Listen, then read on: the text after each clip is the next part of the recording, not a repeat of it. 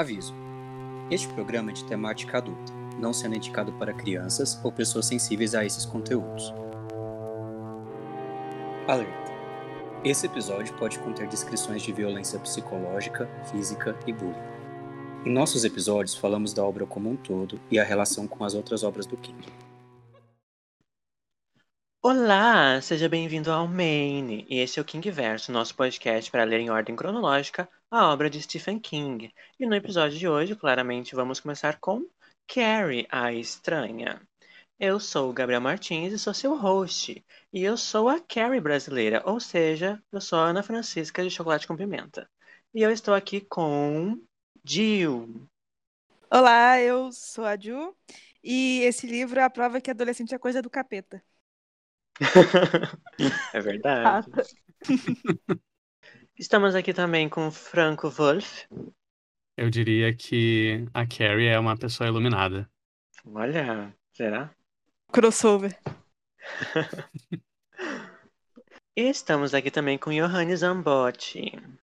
Olá, eu só queria dizer que sagrado feminino é o caralho. E estamos também, para fechar o nosso elenco fixo, Marcel Faria. Eu mesmo, que me arrumei todo pra ir pra um baile e acabei levando um balde na cabeça. Eita, mas você tá bem? Meio zonzo, mas vamos que vamos. e hoje também temos um convidado especial, um convidado aqui que chamamos, que é o Felipe Cavalcante. Alô, alô, pessoas. Bom, esse livro é basicamente a prova de que a educação sexual deveria acontecer nas escolas, né? É verdade. É, é, é verdade. Bom, e se vocês quiserem saber um pouco mais sobre a, o Stephen King como pessoa, como escritor, como sua obra no, como um todo, daqui mais ou menos três meses a partir da publicação desse episódio, lá no podcast Estação 21, teremos um especial sobre Stephen King, onde teremos alguns de nós aqui lá também, porque a Estação é o nosso podcast mãe, somos os spin-offs. Então você pode ouvir lá mais sobre King naquele episódio. Bom, e vamos fazer umas perguntinhas aqui, uma, uma breve, para vocês responderem brevemente. Qual é a história do Stephen King? Qual, qual é a história que vocês têm com o Stephen King? Bom, eu vou começar.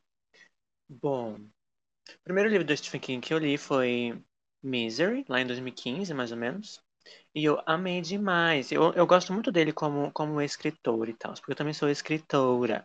E, e eu gosto muito de acompanhar a obra dele. Eu sempre, teve, eu sempre tive essa vontade de ler tudo na ordem, né? Porque eu não, não li na ordem. Eu li Misery, depois eu li Carrie, eu li It duas vezes. Esse é um, é um, um marco na minha vida que eu li esse livro duas vezes. Eu li A Torre Negra, o primeiro e o segundo. Eu li sobre a escrita, que eu gosto também muito. E eu li o, a antologia Escuridão Total Sem Estrelas. Mas eu sempre tive essa vontade de querer ler na ordem, para ver tudo, porque a gente sabe que Stephen King tem mais de, sei lá, mais de 60 livros, e no total de muitas obras, da quase 80, com, com poemas e com tudo que ele tem na vida que ele escreveu, porque ele escreve muito. E eu sempre tive essa vontade. Então eu chamei uns coleguinhas aqui para ver se a gente consegue fazer essa, essa ideia acontecer, de lermos na ordem. E Marcial Faria, que foi a primeira pessoa que eu contactei, qual é a sua história com Stephen King? Então, o primeiro livro que eu li do King foi o Mr. Mercedes, então não faz tanto tempo, deve ter uns dois, três anos. E logo que eu acabei, eu já peguei o Iluminado para ler, porque eu acho que o meu maior contato com King foi através dos filmes, das, das adaptações que fizeram deles, então dele eu acabei pegando os livros. E aí logo agora já me surgiu essa oportunidade de ler em ordem junto com com vocês, então acredito que as minhas impressões reais do que eu tô lendo do King, elas vão acontecer aqui, porque eu acho que de fato eu acabei lendo só dois livros dele até hoje. Arrasou, vamos entrar nessa jornada aí, vamos ver o que vai dar. E outra pessoa também temos aqui, Johanne, qual é a sua história com Stephen King? O que você lê, o que você gosta, você tem a dizer sobre? Então, foi bom você ter mencionado Misery, porque eu tinha esquecido ele na lista de livros que eu li. Falei, não vou anotar, não. Mas eu, eu conhecia muito as obras dele pelos filmes, sem saber que era dele. E aí eu estava na faculdade, acho, lá no meio do meu curso de, de, psicologia. Um amigo meu, muito fã de, de King, me apresentou, falou assim: esse homem é perfeito, você precisa conhecer ele. E falou assim: toma, vai ler Carrie, vamos começar. Aí eu comecei por Carrie, depois eu li é, Soberdoma, depois eu li Dança da Morte, aí eu li Misery e eu li metade de It. E eu li o conto do daquele filme da colheita do mal. Maldito. Uhum, Como é o nome? É, mas foi fora da antologia. Eu baixei só o conto para ler, uhum. porque eu tava curiosa. E assim, gosto muito, só que eu fui começando pelos catatal, né, do, do King. É verdade. Começou pelos tijolão. Comecei pelos tijolão, então eu não, eu acabei não lendo muito os, os entremeios. É, quando eu tava lendo Dança da Morte, inclusive, esse meu amigo falou assim: Nossa, mas você já escolheu um dos melhores, depois vai ficar tenso ler os outros. Mas é isso, tô aqui pra ler tudo. Jill, qual, o que você conhece de Stephen King? O que você leu? O que você gosta? Qual é a sua história com ele? É, a minha avó sempre me inculcou muito leitura, né? Então, ela sempre me enfiava livro goela abaixo. Então, eu já comecei a ler bem de criança, assim. Eu já, já ia também. É, não tinha muito controle, controle parental, então, eu, desde criança, eu já lia Stephen King. Só que eu não lembro qual foi o primeiro livro. Eu sei que um dos primeiros foi A Dança da Morte, é, o Jerusalem's Lot e o Insônia. Mas eu não sei qual, qual foi o primeiro. E mais recentemente também eu já li, eu li o Carrie, o Iluminado, o Doutor Sono, é, o Misery, o It e o Pet Cemetery. E é isto. E Franco, qual disse que você é muito entusiasta do King. O que você tem a dizer sobre isso? O que, que você conhece aí? O que, que você lembra de conhecer? Oi, então, é, eu comecei assistindo aquele, aquela adaptação de It bem antiga, e daí eu, Ah, opa, vamos conhecer um pouco mais desse, desse menino moço, o Stephen King. Daí eu descobri que absolutamente tudo que tem escrito no universo foi ele que fez e foi adaptado dele, né? Sim. tu assiste um filme sem compromisso e, opa, adaptado de Stephen King. E eu, opa, o que é isso? Mas o primeiro livro que eu li dele foi Sombras da Noite, que é um compilado de contos lá. Ahn, depois disso, eu fui ler Carrie a primeira vez. Li Sob a Redoma e afundei nos sete livros da Torre Negra e entrei nesse vórtice que tu nunca mais sai, que é a verdade. Torre Negra. Tu leva em torno de duas a três vidas para ler. É, e depois disso eu reli Carrie porque eu comprei o livro depois que saiu aquela última adaptação. Uhum. E é isto. Ah, e sobre Torre Negra, eu tenho muitas expectativas. Eu comecei a ler ali até o segundo, mas eu parei porque eu queria voltar, porque eu queria pegar as referências, porque me dá nervoso se eu não pegasse as referências tudo. Daí. eu decidi olhar com toque, né? Uma coisinha, pegando a piadinha do Franco, tem uma história engraçada que o Stephen King estava numa, acho que numa, numa livraria, e aí ele ah, encontrou uma senhorinha, e a senhorinha falou: Moço, você escreve coisas tão sombrias. Por que que você não escreve uma coisa que nem aquele Shawshank Redemption, que é tão bom, tão pra cima, não sei o quê? E, ela- e ele fala: Moça, eu escrevi esse livro. Não, mas aquilo não é. seu estilo." então, sim, ele escreveu tudo no universo. É, muita coisa. Aí, fa- falando em muita coisa, também um último adendo que eu queria lembrar. a- acho que a gente vai também dis- disponibilizar nossa listinha de qual é a ordem que a gente está seguindo, porque a gente está seguindo a ordem mais completa que já existiu ou existirá. Eu fiz um compilado de absolutamente tudo que a gente escreveu na vida, ficção, não ficção, e tudo mais, e poemas, e até HQs e tudinho que ele já fez na vida. E fiz a ordem lá. E a gente vai seguir essa, essa ordem aí, nessa primeira temporada do podcast, com 12 episódios. Daí a gente disponibiliza para a pessoa que quiser acompanhar também. E vamos também perguntar a Felipe, o que, que você leu do King, o que você lembra de ter lido, o que, qual é a sua história e qual você gosta, não gosta. Olha só, então, é, eu acho que para quem ouve todo esse conglomerado de podcast, sabe que quando me pergunta esse tipo de coisa, eu venho com uma história da minha infância. Você tava shopping. naquele cinema? Tava Não, passando Não, não foi. Mas o que acontece?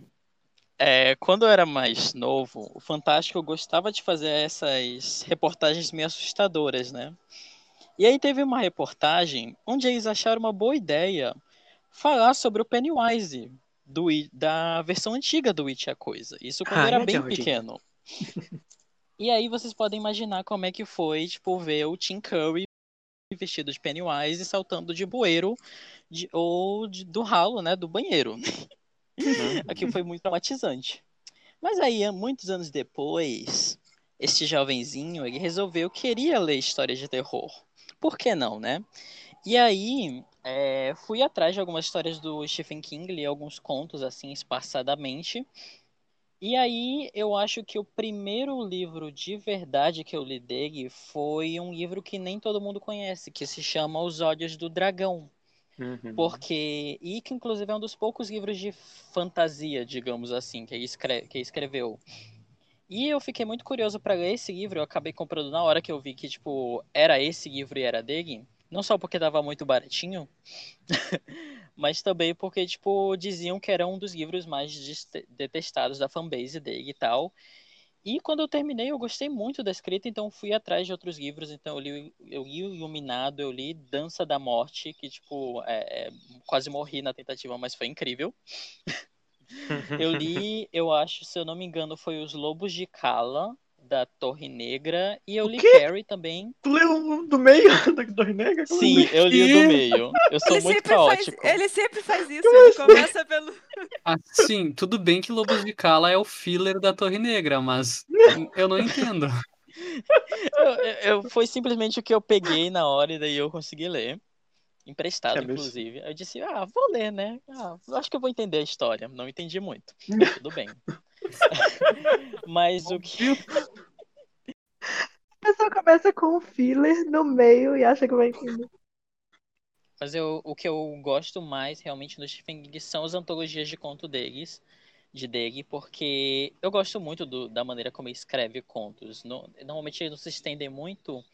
E tipo, a forma como ele constrói terror, para mim, pelo menos nos contos, é, é uma forma muito psicológica. Não, às vezes, claro, tem o, o, monstro, digamos assim, mas eu gosto muito da, da maneira como ele constrói os personagens e, digamos assim, da parte do susto dele. Então, é, é eu sou muito mais da vibe dos contos do Stephen King do que necessariamente dos grandes romances. Tanto que eu não li tanta coisa dele, mas é, é basicamente isso. Ah, é eu prefiro a, a prolixidade, porque sou uma pessoa prolixa, então eu gosto de quando ele escreve mais de mil páginas, é isso. Acho justo. E Marciel tem um, um recado para os ouvintes, acho que no meu ponto. Então, você ouvinte, se você não entender as piadas ou referências ao King que são feitas aqui, saiba que provavelmente eu também não entendi, mas a gente vai aprendendo junto, tá? Sim. Vamos lá. O trabalho do Franco é deixar as piadas aí para quem pega, pegou. E o trabalho do, do Marcial é tentar entender. O trabalho do Franco aqui é ser o próprio Stephen King, que só é. que joga as coisas e você que lute. Daqui uma década eu, eu vou reescutar esse podcast e eu vou entender todas as piadas, eu juro. E vai fazer tudo É sentido. pra isso que a gente tá fazendo. Oi, Marcel do futuro. Aqui, ó, viu? Aí, eu acho engraçado, né?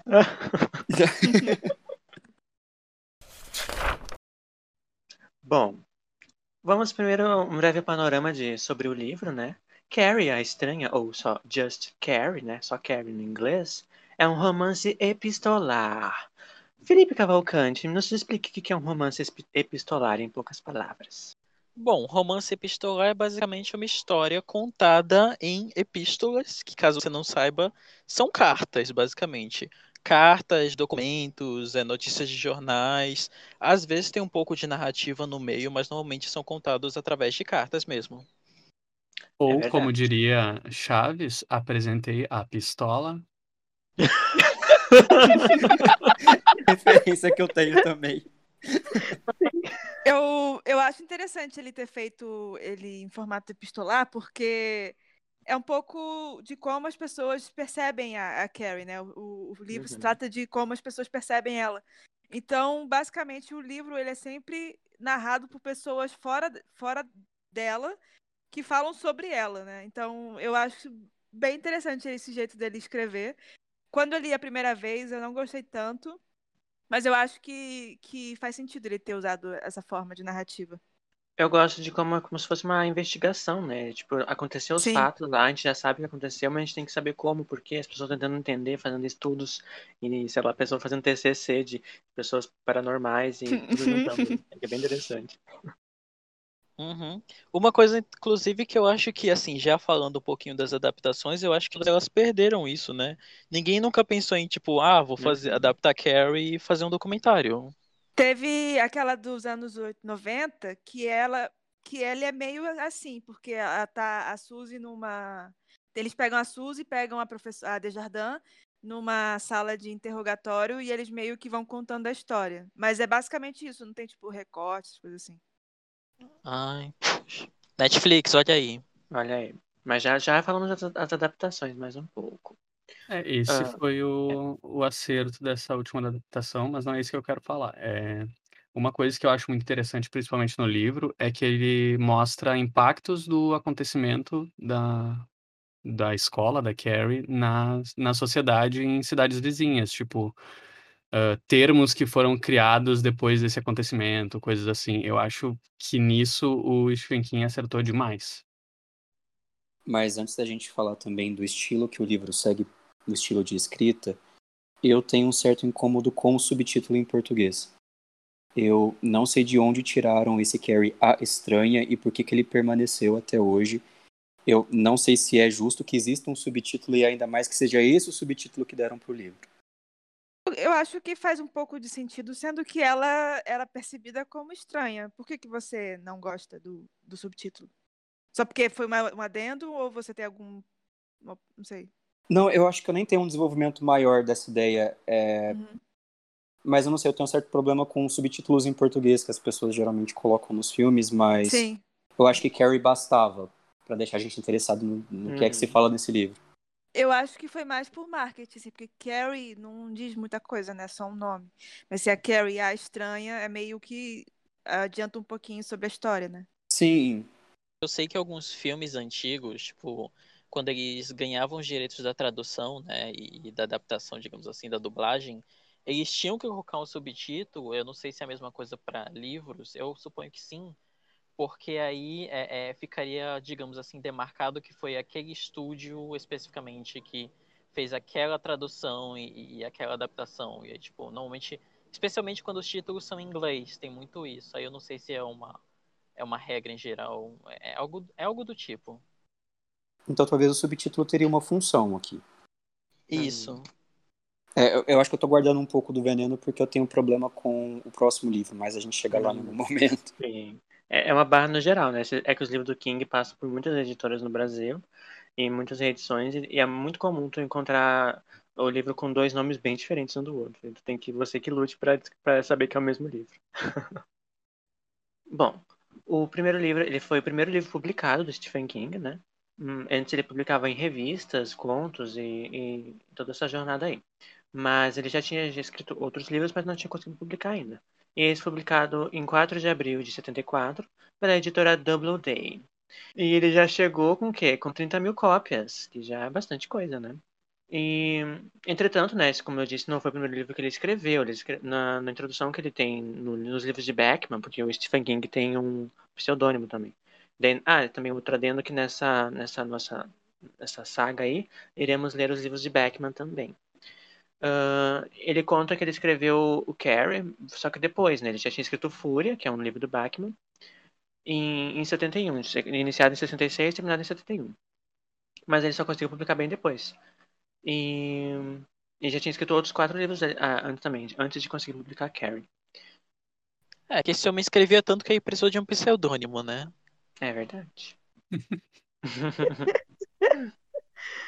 Ninguém mais queria publicar esse homem. Ele falou assim: não, deixa eu inventar um outro nome aqui pra continuar publicando. Eu, eu acho que esse homem é a própria Wanda, né? Ele dorme escrevendo, não é possível, porque. Meu Deus do céu. É verdade. Mas eu desenvolvi uma teoria de por que, que ele escreve tanto e por que, que ele escreve dessa forma, mas aí vocês vão ouvir lá no Estação depois. Hum.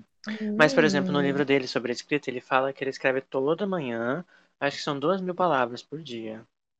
Imagina, quantas palavras não dão, muitas coisas. Por que choras, George R. R. Martin? Ah, mas ele- aí, aí a, a minha pergunta é, ele, ele faz alguma outra coisa além de, de escrever? Ele tem que fazer como nós brasileiros que tem que trabalhar, pagar conta, e daí Bom, depois no fim do dia pensar em escrever? em escrever? Agora, claramente não, porque esse é, É. o main É. job dele, mas antes ele era início- professor, né? É, ele era professor de Sim. inglês, aham. Uhum. Acho, acho que no que- início ele não tinha essa meta de duas mil palavras, né? Uhum. Não. Aí foi criando isso, tipo, e se to- talvez tenha se tornado compulsivo. Talvez. Tem coisas que apenas a- o ócio da estabilidade permitem, não é mesmo? Sim, com Uhum. certeza. Mas assim, É, na- no início ele tinha que conciliar outras coisas também, né? Fora que ele Sim. tinha filhos pequenos também e outros problemas que ele tinha também, que a gente vai falar. Assim. Sim. Bom, e sobre Carrie também, um, panorama, é interessante pensar que esse é um dos livros mais banidos de escolas estadunidenses. Por quê? Por causa da violência, da, de sexo entre menores e a visão, entre muitas aspas, negativa da religião, porque muitas escolas mais conservadoras não gostam de ter uma, essa visão mais negativa, digamos, da religião. De censura mesmo, que é isso que Mas Faz, eles. né? Será que eles são. Ele é banido até hoje? Porque eu fico pensando, Riverdale tá aí, gente. Mas o que a religião fez de ruim para o mundo, Gabriel? Não, é verdade. Eu, a pergunta é outra, na verdade, né? O que ela fez de bom. É verdade. Falou a ex-freira do grupo.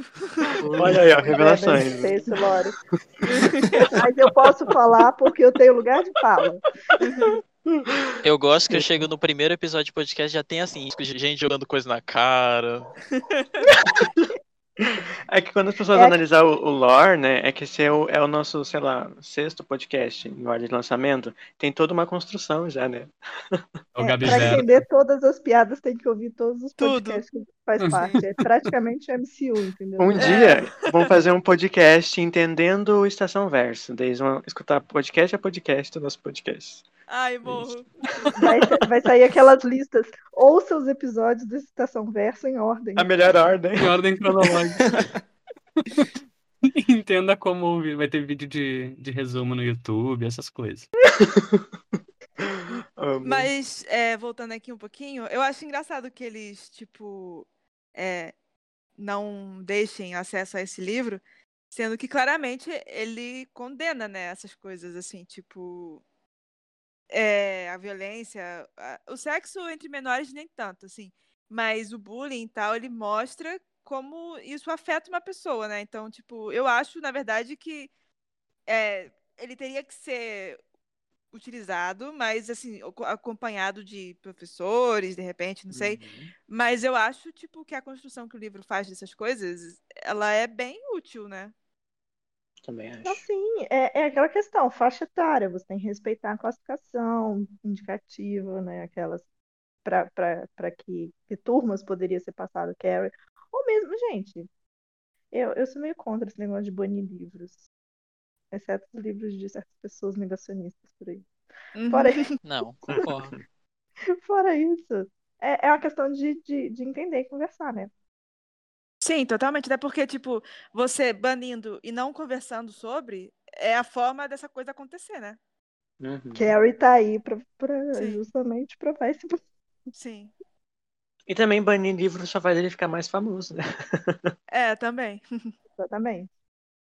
Eu ia falar, inclusive, que é, na verdade isso é, é uma prática que eu acho não tão estranha nos Estados Unidos, mas que eu, tipo, ainda é, é, é um, muito característica dos Estados Unidos. Tipo, se você tipo, for procurar é, listas de livros banidos das escolas dos Estados Unidos, você tem uma coleção, tipo, por razões muito peculiares e estranhas. Do tipo, sei lá, você tem desde o Dr. Sus por motivos de ah, comunismo, que a gente já espera, desde tipo, ah, esse outro aqui porque, tipo, falou um palavrão, ou tipo, não sei.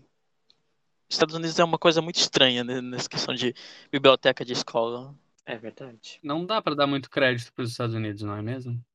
É, isso é verdade. Não dá pra esperar muito.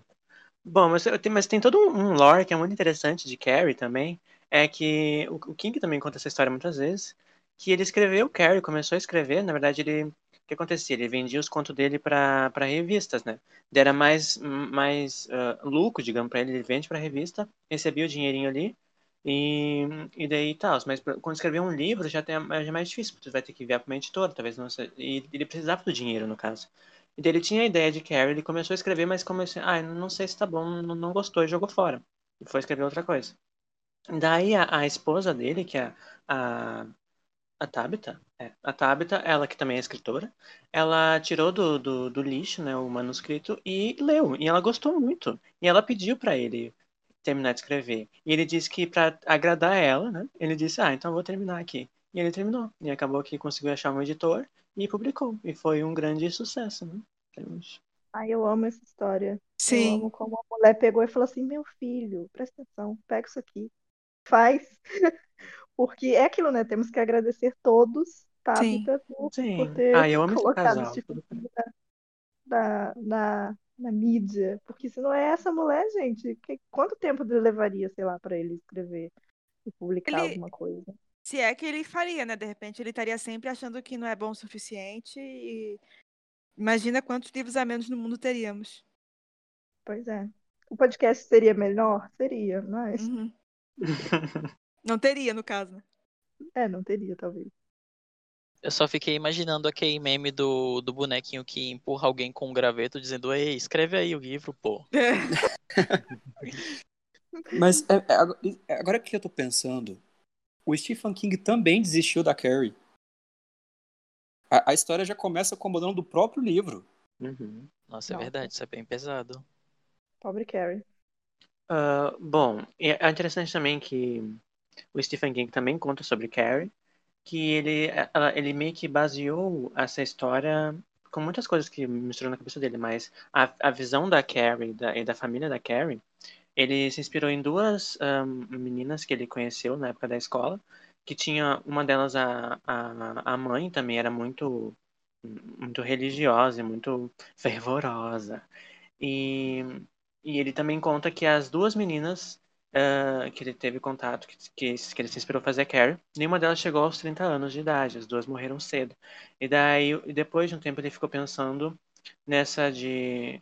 Também ele teve toda uma história com Poltergeist, que ele viu uma história de uma, de uma, de uma família que ah, diziam que tinha um poltergeist na casa, mas não era. Daí mas chegou umas pessoas dizendo que era as crianças que faziam, depois dizendo assim, ah, não, as, as meninas estão fazendo isso porque estão chegando nessa idade, elas estão assim, os hormônios estão fervorosos. Ele misturou todas essas coisas aí e teve a ideia de e se a pessoa revidasse? E se ela revidasse com poderes? E foi isso que surgiu Carrie. Inclusive, o- a versão que eu tenho do livro tem uma, um trechinho escrito pelo Stephen King sobre, sobre essas duas moças. Sim, sim, o que eu li também tem, tinha esse prefácio bem interessante. Uhum. E o King também disse que ele. que ele. Aí também a ideia do baile e tal, ele queria fazer como se fosse uma reversão do conto de fadas da Cinderela, né? Só que dá tudo errado no baile, não dá tudo certo. Gente, eu fico tentando imaginar onde que está a Cinderela em Carrie, porque é, é- É, tem, tem a, a pobre menina que ninguém dá nada por ela e aí ela aparece no baile toda, Ah, Toda natural, né? bonita pra Consegue o caramba. príncipe, digamos. Vive com uma madrasta má, né? Só que depois as coisas desandam no caso da Carrie, né? Ela não consegue o príncipe encantado. É, Logo de cara, né, foi um grande sucesso, como a gente já disse, e ele recebeu um adiantamento de 2.500 dólares, que já foi muito bem- bem-vindo para o King. Ele comprou até um carro novo. E logo depois, né, essa, essa primeira impressão, como é comum nos Estados Unidos, primeiro sai a brochura, não, primeiro sai a capa dura, e depois se faz sucesso sai a brochura, né? E a brochura já vendeu muito mais exemplares. Por exemplo, a capa dura vendeu a 13 mil cópias, e um ano depois eles lançaram a brochura, que vendeu mais de um milhão de cópias no seu primeiro ano, o que é Muita coisa. Qual é a sua perspectiva como escritor, Felipe, de, de ver um escritor que é- recebe um adiantamento de 2.500 dólares? Olha, como um escritor, eu só posso invejar nesse momento, né? Inclusive, editoras, alô, se vocês tiverem, é, qualquer uma, pode ser rouco também, eu aceito. Eu sei que vocês não fazem revisão, mas eu faço, Zé. É... Quiser até eu faço uma fria aí pra fazer uma revisão de um de umas certas séries que nunca tiveram, sabe? Aí vocês virem mais É, mais que você publica 20 edições por É. ano. De Harry É. Potter. Exatamente. A gente faz o que pode, né, Pra sobreviver. Uhum. Bom, e sobre adaptações? Esse também, como, como dissemos, o- os livros do King são muito adaptados. E as principais aqui de Carrie são o filme mais famoso, né, de 76, que está estrelado por Cici Spacek. Cissy Space aí. Cissy Space. Como a Carrie. E temos também John Travolta. E é um famosíssimo esse filme, né? De 76. O que você tem a dizer sobre esse filme brevemente? Tem o John Travolta? Eu não lembro dele. Sim, ele faz o, O Tom John. Né? Tem, Não, tem. o John Travolta ele faz o, o bully lá, que é. Ah, é o né? namoradinho da Cris, né? Ah, é verdade. Verdade. Ah, e também é interessante que esse filme, ou não tão interessante, mas esse filme teve uma sequência. A Maldição de Carrie, em 99. Você Na imagina, verdade, né? teve mais de uma, Que né? é. É porque o filme não, não segue, né? a- o, fi- o livro. Ela não morre no final, né? Ou morre, não Uhum. lembro. Acho que em 76 ela morre, ela morre, mas... ela morre. morre. É, no, Parece o- depois... é, um outro, é uma outra pessoa depois, uma outra É. menina. É, eu assisti mesmo esse, essa sequência e assim, eu posso dizer que é, é, é um ao do trash, sabe? Se você- é, é, é a irmã da Carrie que ela não sabia que existia, porque, tipo, é, é do primeiro pai da. Se eu não me engano, é do. Acho que é do primeiro pai ou do tio dela, que ela não sabia que existia também. Aí essa menina, ela tem os mesmos poderes da Carrie, e, tipo, ela passa pela me- pelo mesmo perrengue. E eu gosto que, que a, a menina lá, a- que é boazinha, Sue Snell, do primeiro filme, ela tá nesse filme, ela se tornou diretora. E ela tá vendo que a menina tem poderes, e ela não faz escola. nada. Gente, a Susnel, a primeira coisa que ela faria é passar longe de uma escola. É ridículo. Exatamente. Não, e o engraçado é que o livro termina assim, perfeito para uma sequência. Em vez de pegarem a sequência do livro, que tá lá, lá feita, pronto. Não, Pois eles vão é, lá. tá lá. Tava lá já, era só, era só fazer. Era só É. fazer, né? É claramente quem fez a sequência não leu o livro. Pois é. Exatamente. Fez sucesso o filme, bora fazer uma sequência aqui. Eu quero dar um highlight uma das, melhor, uma das melhores cenas que eu já vi de horror desse, dessa sequência, na qual ela usa CDs pra matar as pessoas. E é isso, sabe? Ah, é CDs. Eu ouvi, eu vi isso no República do Medo, do episódio de Carrie. Estilo Shuriken, assim. Estilo Shuriken. Usa mentalmente assim, CD. joga. Você quer dizer que Naruto veio de Carrie 2?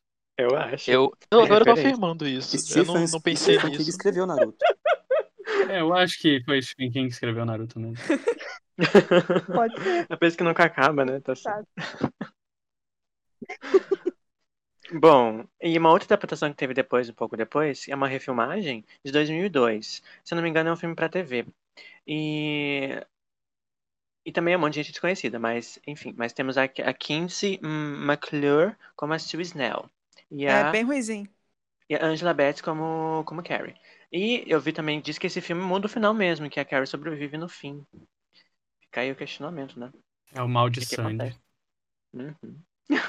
Pelo que eu entendi, que eu pesquisei desse filme pra TV, é porque o final era pra ser um piloto, digamos assim, pra uma série de TV. Que, tipo, ia ter a Carrie e a outra menina viajando pelos Estados Unidos encontrando crianças sobrenaturais. Só que nunca rolou. Aí, tipo, Isto. Deus. Nossa senhora. Tipo o professor Xavier Magneto mesmo. É, exatamente. criando o King Verso aí. Meu Deus. Carrie, professor Xavier, eu amo, eu quero. Eu não preciso disso. Os X-Shining. Por favor. X-Shinings. Os S-Men. É, porque, é, porque se- não, porque senão seria Seaman. Aí não ficaria muito bom, né? Ela vai, ela recruta o Danny também, depois ela vai no hotel, né? Ela vai passando assim. Faz todo o crossover depois. Nossa. Eu acho que esse é um crossover que o Stephen? King nunca pensou em, em fazer, né? E ele devia ter feito. Devia. Devia ter feito. Poxa.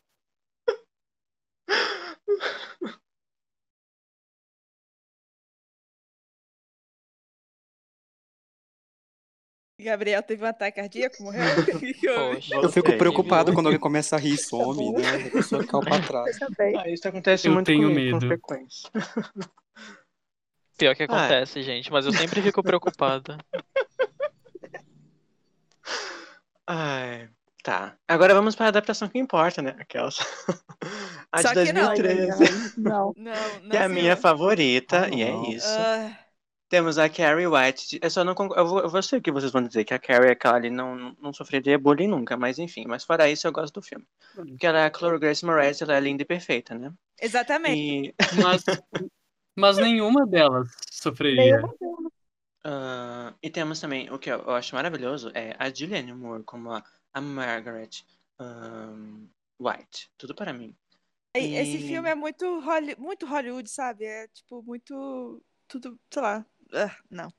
É muito Ah, remake do É. tipo, agora a gente tem efeitos, olha só. Uhum. Ah, mas eu vou defender que Ah, tem que a- defender. É, tem Defende, que então. defender. A- o conceito de, de Carrie ser uma, uma iluminada tá mais presente nesse do que nos outros dois. E este conceito está muito no, no livro. Tanto que eu acho que esse conceito dos iluminados do Stephen King vem de Carrie, não, não de Torre Negra. Uhum. Olha aí. É Eu- isso. Já tinha plantado a semente dos iluminados em Carrie. É isto. Uhum. Eu gosto da maneira como eles conduziram o filme, mas eu não gosto do, do casting. Eu gosto da Julianne Moore, mas eu não gosto, tipo, da, da Carrie, porque eu acho que, como vocês disseram, ela é muito bonitinha pra sofrer bullying. Eu, tipo, e a, e a vilã, a, a Chris, tá muito sem sal, tipo, ah, ok. É aquela, né? Ah, eu gosto da Chloe Moretz, mas ela, ela em, em remakes não funciona pra mim. Eu Não não gosto gosto. Uhum. Eu não do- gosto da Chloe Moretz. Eu também não. E a Julianne Ah. Moore ficaria incrível em qualquer papel do filme Sim. também. Então, É verdade. Fazendo a Carrie. Bom, Ela podia ser a seria Carrie. incrível. Ela podia ser o balde, ia ser perfeito. Bom, o meu, o meu livro de Carrie tem a cara da Chloe Moretz, então. Ah, mas eu gosto muito desse filme que foi a primeira vez que eu entrei em contato com Carrie, foi com esse filme. Então, eu gosto. A gente tem que lembrar que Gabes é jovem, às vezes ele É. assiste só os. O Gabe Small tem idade pra ouvir esse podcast. Exato. Que absurdo. Como, como foi sua infância, Gabriel? Ah, eu, eu gravava pro Estação, sabe? Que absurdo. Bom, e uma coisa também que muita gente não sabe, mas Carrie já foi um musical, ela, da Broadway, na verdade da Off-Broadway, de 2012. E é isso, musical de Carrie. Eu não sei como conceber isso, sabe? Tudo vira musical. Então- Eu, já, eu já lancei essa teoria lá no Baladas, que se uma coisa faz sucesso, ela vira musical e filme pornô. Não tem. Não, isso, Sempre tem isso uma eu sei. versão musical Eu só não sei como é que versão- funcionaria. Não, eu também não sei, não. Não tô- eu não tô querendo botar essa imagem na mente de Mas, vocês. gente, teve musical de Heathers e fun- funcionou legal, por que de Carrie não iria funcionar? Musical de Snowy É. Todd, ele mata pessoas. Sim, nem É todo verdade. musical é tipo felizinho, assim. Gente, tem um, musica... tem um musical de psicopata americano. Tem musical de Fantasma da Ópera, aquelas. Olha, se existe o Ranch, eu não duvido de mais nada no mundo, né? É, não, eu acho que dá, dá super. Eu não tenho nada contra musical. Bom, e, e temos também a última coisa, de último ponto de adaptações, é o Vem Aí, né? Porque o Stephen King, a única coisa que as pessoas fazem é fazer remake das coisas dele, né? Novas versões, e é isso. Vai ser uma minissérie que foi anunciada em 2019 pela Collider, que relatou que uma minissérie do canal FX, com a MGM Television. Não sei o que esperar, acho que não precisa, não precisava, mas tá aí, né? Vamos ver se eles fazem a, a investigação, faz o jornalzinho, faz um negócio Eles diferente. podiam fazer uma minissérie documental, né? Ia ser bem bacana. Fica a É, dica aí, como- ó. Sim, eles podiam Ficaria adaptar o bem. livro, né? É. Nada contra os filmes, mas eu não gosto de nenhuma adaptação de Carrie até hoje. É, é como diria o, o, o menino Miyazaki, ele, ele disse que hoje em dia é mais barato comprar direitos de alguma coisa do que fazer um filme novo. E tá aí a prova, né? Mas É tem verdade. conteúdo pra isso. Tomara que façam um bom uso. Eles vão tirar a, a, a categoria do Oscar de roteiro original daqui a pouco. Não tem Não, roteiro original. Não existe mais, né? Vai ser só roteiro adaptado a, a categoria. Bom, e último ponto antes de seguirmos para a discussão, discussão do livro, temos o momento curiosidades aleatórias, que tá por mim, porque é isso que eu faço no podcast, eu faço curiosidades aleatórias. É conhecido Bom. como momento Gabriel Martins. É o meu momento, né? E a gente também percebe que a, a Rede Globo, né, ela e, os- e todos os seus roteiristas e, e- e escritores de novela, eles gostam muito de Carrie, né? Porque tem muitas referências. Por exemplo, como eu disse na minha abertura, a, a novela Chocolate com Pimenta faz alusão à cena do banho e do baile da, da Carrie, no caso com a Ana Francisca. E eles jogam tinta verde, né? Porque tem que ser family friendly, novela das seis. E o, porque o Valcio Carrasco, né, o escritor dessa novela, é muito fã, cadelinha do King. Mas também em 98 temos um, um especial de final de ano de Sandy Jr., que foi baseado na história de Carrie. E coincidentemente, a, a atriz Mariana Ximenes, que faz a, a Ana Francisca no novela Chocolate de Pimenta, ela, ela faz a cena da Carrie, né, da, do, do balde de sangue, e depois ela repete essa cena em Chocolate com Pimenta, quando foi Meu mais Deus, tarde, eu não consigo. depois. Gente, eu não consigo me lembrar desse especial de fim de ano. Eu juro. Eu não sei. Oi, eu não sei o que estava acontecendo. Eu preciso achar isso pra assistir, É. Como Era- eu, Eu não vi- acredito que houve um momento em que Mariana Ximenes aceitou ser- é, é, levar uma baldada de coisa duas vezes, sabe? Duas vezes. no Gente, é- currículo? É delicioso, é Ela crocante sabia. demais, vocês não fazem ideia. Vou até reassistir. Eu preciso ver esse especial. Né? Bom, e não acabou por aí. A, no- a- a novela Rainha da Sucata, também exibida pela Globo nos anos 90, também faz uma referência ao banho de sangue quando eles jogam lixo na por cima da protagonista Maria do Carmo. Aí é famosíssima Maria do Carmo. E a novela Avenida Brasil também, a família do Tufão e assiste Carrie de 76 num dos episódios. Uau! E agora saindo do, Que referência. Saindo do Projac. saindo do Projac, nós temos a série. A série de TV Eu Apaduro as Crianças faz uma referência também que a Claire diz que a Claire diz que ah, se, divertiu, se divertiu muito mais do que a Carrie no, no seu baile, né? Fazendo referência aí ao que acontece. Também a série de TV Riverdale faz um episódio musical intitulado A Night to Remember, A Night to Remember, também inspirado em Carrie. E agora o momento mais interessante, né, das mais legais, é que tem um dos filmes de Sexta-feira 13, o, o sétimo, que é foi pensado na ideia de é que também essa franquia, né, nunca acaba também. Eles assim, o que vamos fazer agora? Daí a pessoa assim, roteirista, ah, eu queria fazer um Jason versus a Carrie, mas não temos direitos de comparar os- o Carrie, então vamos fazer uma personagem que é igual a Carrie, tem a mesma história de Carrie, mas vamos botar ela pra lutar contra o Jason. E é isso, esse filme é maravilhoso. Nossa senhora. Nossa, é, É. é- eu- essa é a reação. errado. Passa pra frente. A gente conclui aqui que tudo faz referência ou a Stephen King ou a Jojo. Sim. But that's a JoJo reference.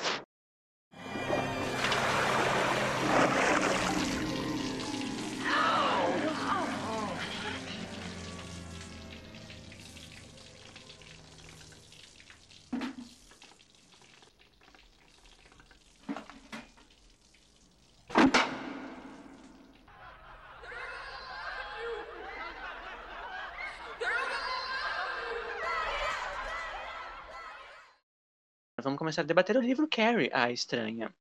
E a história se passa em 79, né, e gira em torno de Car Carrieta White, uma jovem de 16 anos que é, sofre muito bullying e ela usa os poderes telecinéticos para se vingar deles num baile. E acontece um grande desastre na escola, né, porque todo mundo, a maioria das pessoas pelo menos morre. E aí, grande parte do, do livro é escrito em, em cartas e, e recortes de jornais, como a gente já tinha dito. E, e contam essa investigação de como que aconteceu o desastre da escola e como e, e como tudo aconteceu, né? É como se fosse um, um- um- uma investigação de para ver os fatos de o que, que aconteceu naquela fatídica noite.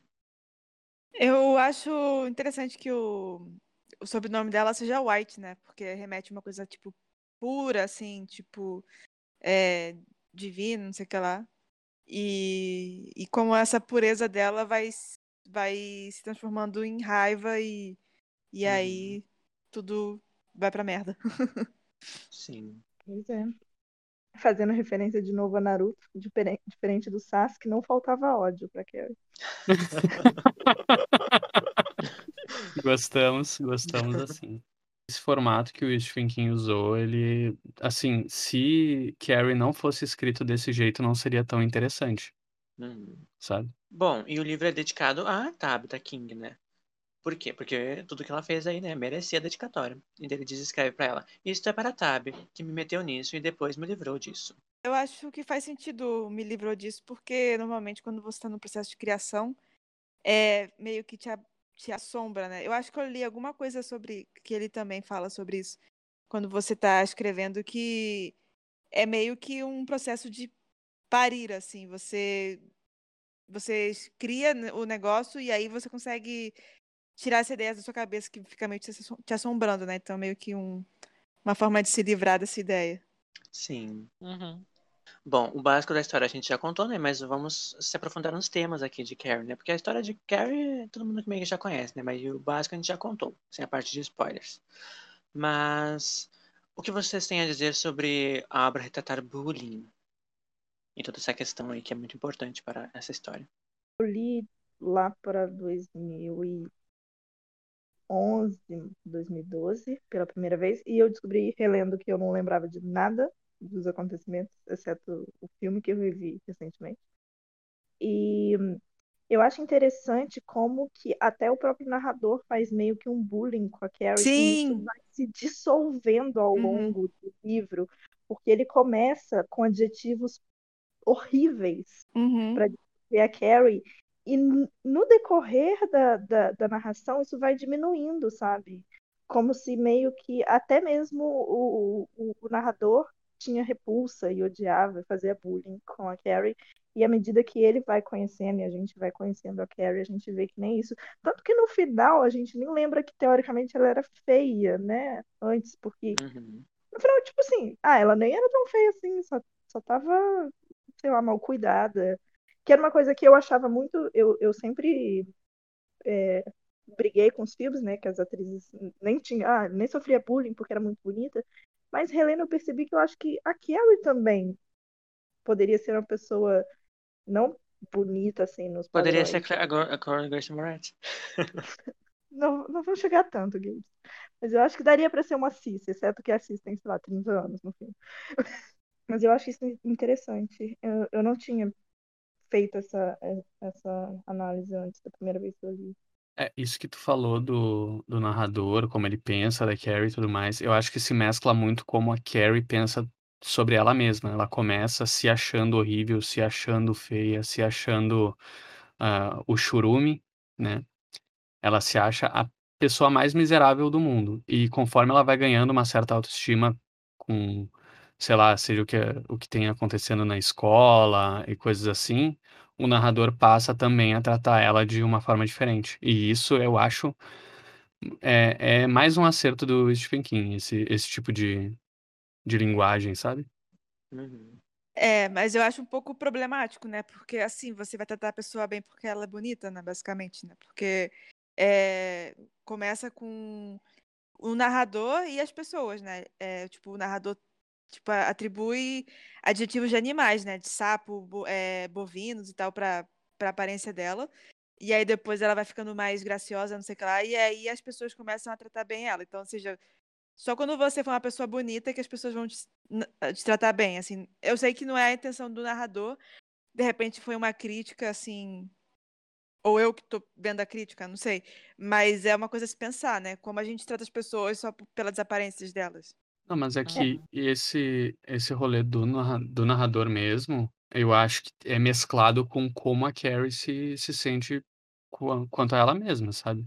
Eu acho que Não, mas é, é eu ligado. acho, mas eu- o que eu acho que a Júlia está querendo falar é em relação à à à temática geral, não necessariamente o intuito Sim. de, de passar. É no sentido de, como esse e outros tipos de, de história de makeover, por exemplo, porque a Carrie meio que passa por um, mesmo que seja uma questão mais de autoconfiança, Uhum. é, ela é, ela é esculhambada enquanto ela é feia ou enquanto ela se sente feia e não se arruma, e é tratada bem, todo mundo é educado com ela no baile, a- porque ela tá arrumada. Essa temática de estética, que também me incomoda, não só nisso, mas em várias outras histórias que, que tem o, esse, esse momento makeover, né? Eu odeio todos os Betty a Feia, eu acho uma história que não precisava ser recontada milhões e milhões de vezes, que eu acho insuportável, porque, por exemplo, a história de Betty é simplesmente uma história de makeover. Ela não, é, é basicamente isso. A pessoa só passa a ser alguém na vida depois fica bonita. Entendi, faz sentido. Mas como uma temática geral, porque no final das contas é também um pouco sobre o, o, o que o bullying é, né? A gente tem é, adolescentes são cruéis e meio que as atitudes são ditadas pela aparência, não às vezes pela aparência, mas pela expectativa, né? As pessoas que não agem como o que seria esperado de uma pessoa popular, entre várias aspas, é, acaba sendo rechaçado por isso. Não sei se faz sentido. Eu, eu concordo em muitas partes com tudo que foi dito, inclusive por causa dessa questão do padrão estético, né? Que, digamos assim, estando ou não dentro do que a gente considera um padrão estético, a Carrie sendo ou não considerada bonita, é, eu acho que a função do narrador ao atribuir, digamos, ao, ao descrever a Carrie dessa maneira, ao até usar alguns termos mais ofensivos, é muito mais uma questão de, digamos assim, é, o narrador é aquela pessoa que está apresentando aquele mundo para gente. Então é quase como se até o mundo, até o narrador estivesse contra a Carrie. E aí o narrador vai apresentando para gente a Carrie e vai apresentando essa pessoa que ela, é, primeiro de uma visão de fora, da visão dos bullies, né, dos valentões, das pessoas que estão oprimindo a Carrie naquele ambiente escolar. E aí, conforme a gente vai conhecendo ela, isso vai diminuindo, porque eu acredito que aí, aí a gente vai percebendo, putz, essa garota não devia estar tá passando nada disso. E aí isso vai aumentando a tragédia, porque aí no final, quando a gente chega naquele momento que a gente sabe o que vai acontecer, porque o livro já começa é, falando pra gente o que vai acontecer, que vai acontecer um desastre, a gente pensa, putz, Carrie, você não precisava fazer isso, nada disso precisava ter acontecido. Então, a, acho que é mais uma questão de construção de narrativa mesmo também. Outra ferramenta de construção de narrativa. Tipo, todo mundo estava conspirando contra a Carrie. Porque não faz sentido, nunca fez sentido. Nem o narrador precisava falar tudo aquilo, mas, tipo, as pessoas falavam, as pessoas agiam assim e nem não era racional. Com essa discussão, me lembrou um pouco a o é, ele quando ele está escrevendo o It, ele faz, ele meio que fala que tem uma força é, que ninguém sabe bem o que, que é, que é, parece que é bem do palhaço mesmo, que faz as pessoas meio que malvadas, assim, tipo, meio meio que faz as pessoas. desperta a maldade das pessoas. E agora eu fiquei pensando, será que ele é meio que o início do conceito disso com a Carrie, assim, como que tem uma força que faz as pessoas desgostarem dela, ou de repente eu que tô só, tipo, juntando coisas que não tem nada a ver?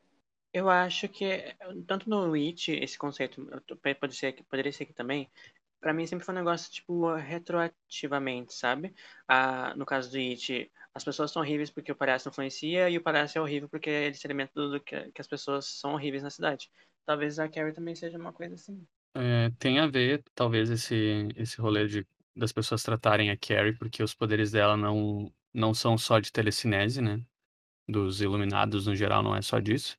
Mas eu acho que, sei lá, era meio cedo para ele ter pensado em tanta coisa. Eu acho que ele tentou fazer uma, uma forma de narrativa ali, e agora que vocês, é, a Jill e a Johanny falaram, talvez faltou alguma uma leitura sensível para falar para ele onde é que onde é que tem pontos que poderiam ser pesados, coisa assim, né? Eu acho que ele quis tocar nesses pontos, na verdade. É, acho que a ideia dele era tocar nesses pontos. Uhum. Não, mas é que o rolê de makeover que vocês falaram, que ela só só é alguém a partir do momento que ela começa a ficar bonita, sabe? Mas eu acho que isso não vai contra a narrativa. Na verdade, ela constrói a narrativa, porque é, é a realidade, assim, a pessoa é, ela é bem tratada quando ela é mais bonita, entendeu? Tipo, ele não tá. Sim. Não é uma coisa que ele tá impondo, assim, é uma coisa que ele vê e que constrói, na verdade, a narrativa dele. Especialmente Entendi. quando a gente observa, sei lá, um ambiente de adolescentes do ensino médio. Sim. Mas assim, é, sobre esse negócio, como a cidade de Derry, eu acho que assim, por motivos narrativos eu não gosto dessa explicação. Eu gosto de pensar que aquilo que ele está retratando é, digamos assim, a infeliz e triste realidade de ser humano, sabe? De, infelizmente, as pessoas vão olhar para alguém que é diferente, que não é, digamos assim, é, vou falar, não normativo, não não atraente ou, ou qualquer pessoa que destoe da norma e vão infelizmente atacar essa pessoa, vão olhar ela de, com uhum. desprezo, vão tratar ela mal. Então acho que é muito mais uma questão de tipo, realmente, infelizmente, pessoas são assim. E é. coisas assim acontecem o tempo todo em escolas e a gente não dá atenção. Sim, concordo, assim, porque se você falar que é uma força sobrenatural, meio que você tá fechando os olhos pra realidade, né? É, esse negócio de ataque a escolas é uma coisa completamente que acontece há muito tempo Uhum. e é bem comum, principalmente nos Estados Unidos, sabe? A diferença é que ela usou poderes pra fazer isso. Sim, sim. A crítica do, do Stephen King no livro é, é óbvia, né? E se tu não fica do lado da Carrie até o final, tu leu errado. É, mas o que eu tava falando era que não foi em relação a uma crítica, é uma visão geral. É, em relação a isso, a questão do, do makeover e ser, só ser valorizada quando, quando tem uma aparência apreciável, é uma questão que eu acho que ele toca bem.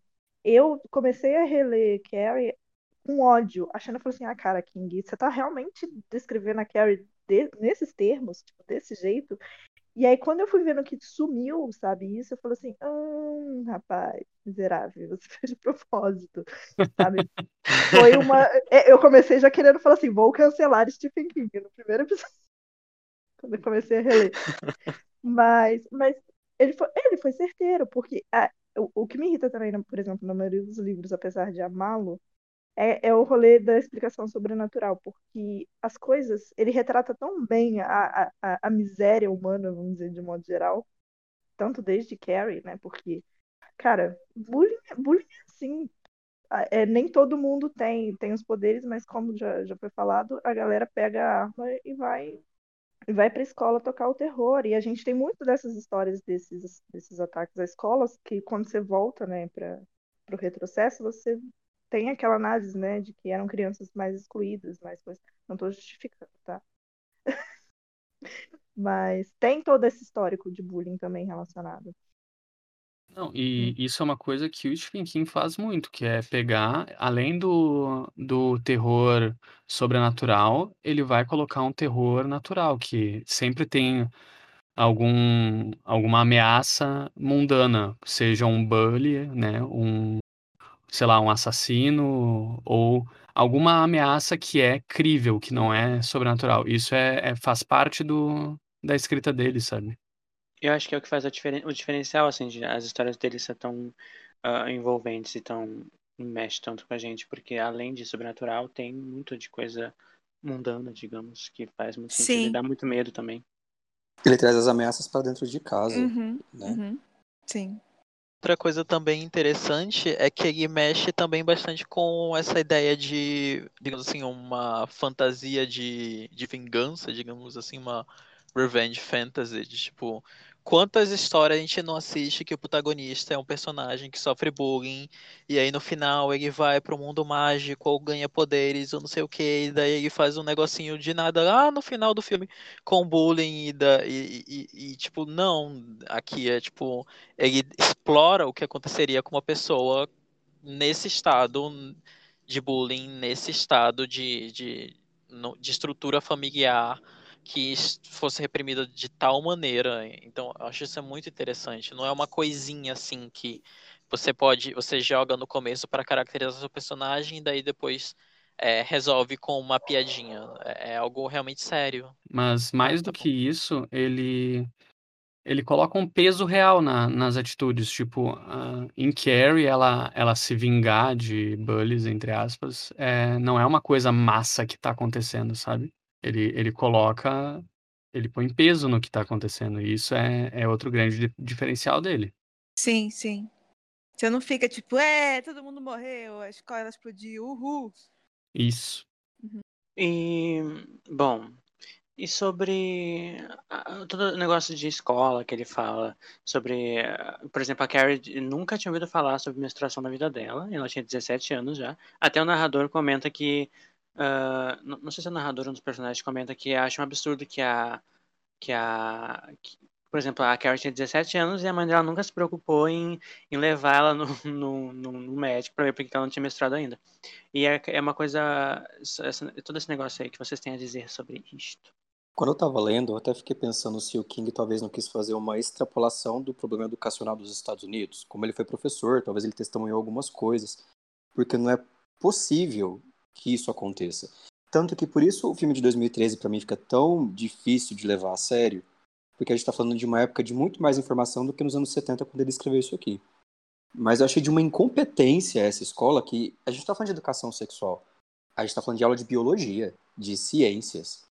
Então, eu não sei qual a visão eu teria, ou que o King tem do, do ensino público americano, mas eu acho que ele extrapolou um problema que talvez aconteça em algum nível. Porque a gente sabe que aulas de geografia não são fortes lá. Mas biologia também? Eu sei, mas aí corta pra 2021 e, né, a gente já viu que o ser humano consegue coisas estupendamente estúpidas. Sim. Então, eu. Sobre a educação, primeiro falar que a professora deu um tapa na cara da, da Carrie, né? Tipo, a professora também, ela. No início, ela se mostra assim, meio que com uma rejeição a- até a Carrie, né? A- Ela não. Ela, primeiro, ela, tipo, tenta, tenta acabar com a bagunça, não sei o que lá, mas ela, é- ela, nenhum momento ela é, é compreensiva com a Carrie, até que ela descobre que é a primeira vez que a Carrie tá menstruando e que, e que ela tá meio que sem saber o que fazer e não entende o que, que tá acontecendo com o corpo dela, né? E segundo, uma coisa que me incomodou muito, assim, é, não no livro, mas uma coisa que eu, que eu acredito que aconteceria muito até hoje é a posição do, do diretor da escola, porque eles falam a palavra menstruação, e aí é como que o homem quer sair embo- embora, tapar os ouvidos, mulheres não menstruam. Eu não posso falar disso, é um tabu incrível. Tanto que o King, na escrita dele, ele fala de um. de um. Acho que é um caminhão, alguma coisa assim que. que é porque eu, tô. Eu, te- eu li o livro em inglês, né? E aí tem um. Tem um. É um objeto, alguma coisa assim que diz, tipo. É, a, é, a companhia de, de é, Chamberlain é, nunca é, brushes you off, que, tipo, que, que não te dá bola, assim, como que faz de conta que você não existe. Que é exatamente o que o diretor está fazendo nessa, na, na- nessa cena com a Carrie. Ele está fingindo que ela não existe, que o problema não existe, é, porque é uma coisa que ele não entende, que é menstruação, uma coisa só de mulheres, então as mulheres que se resolvam com isso, e eu não tenho nada a ver com isso. E aí, obviamente, que não, que não tenta resolver o problema, né? Porque é um problema que ele não tem nada a ver.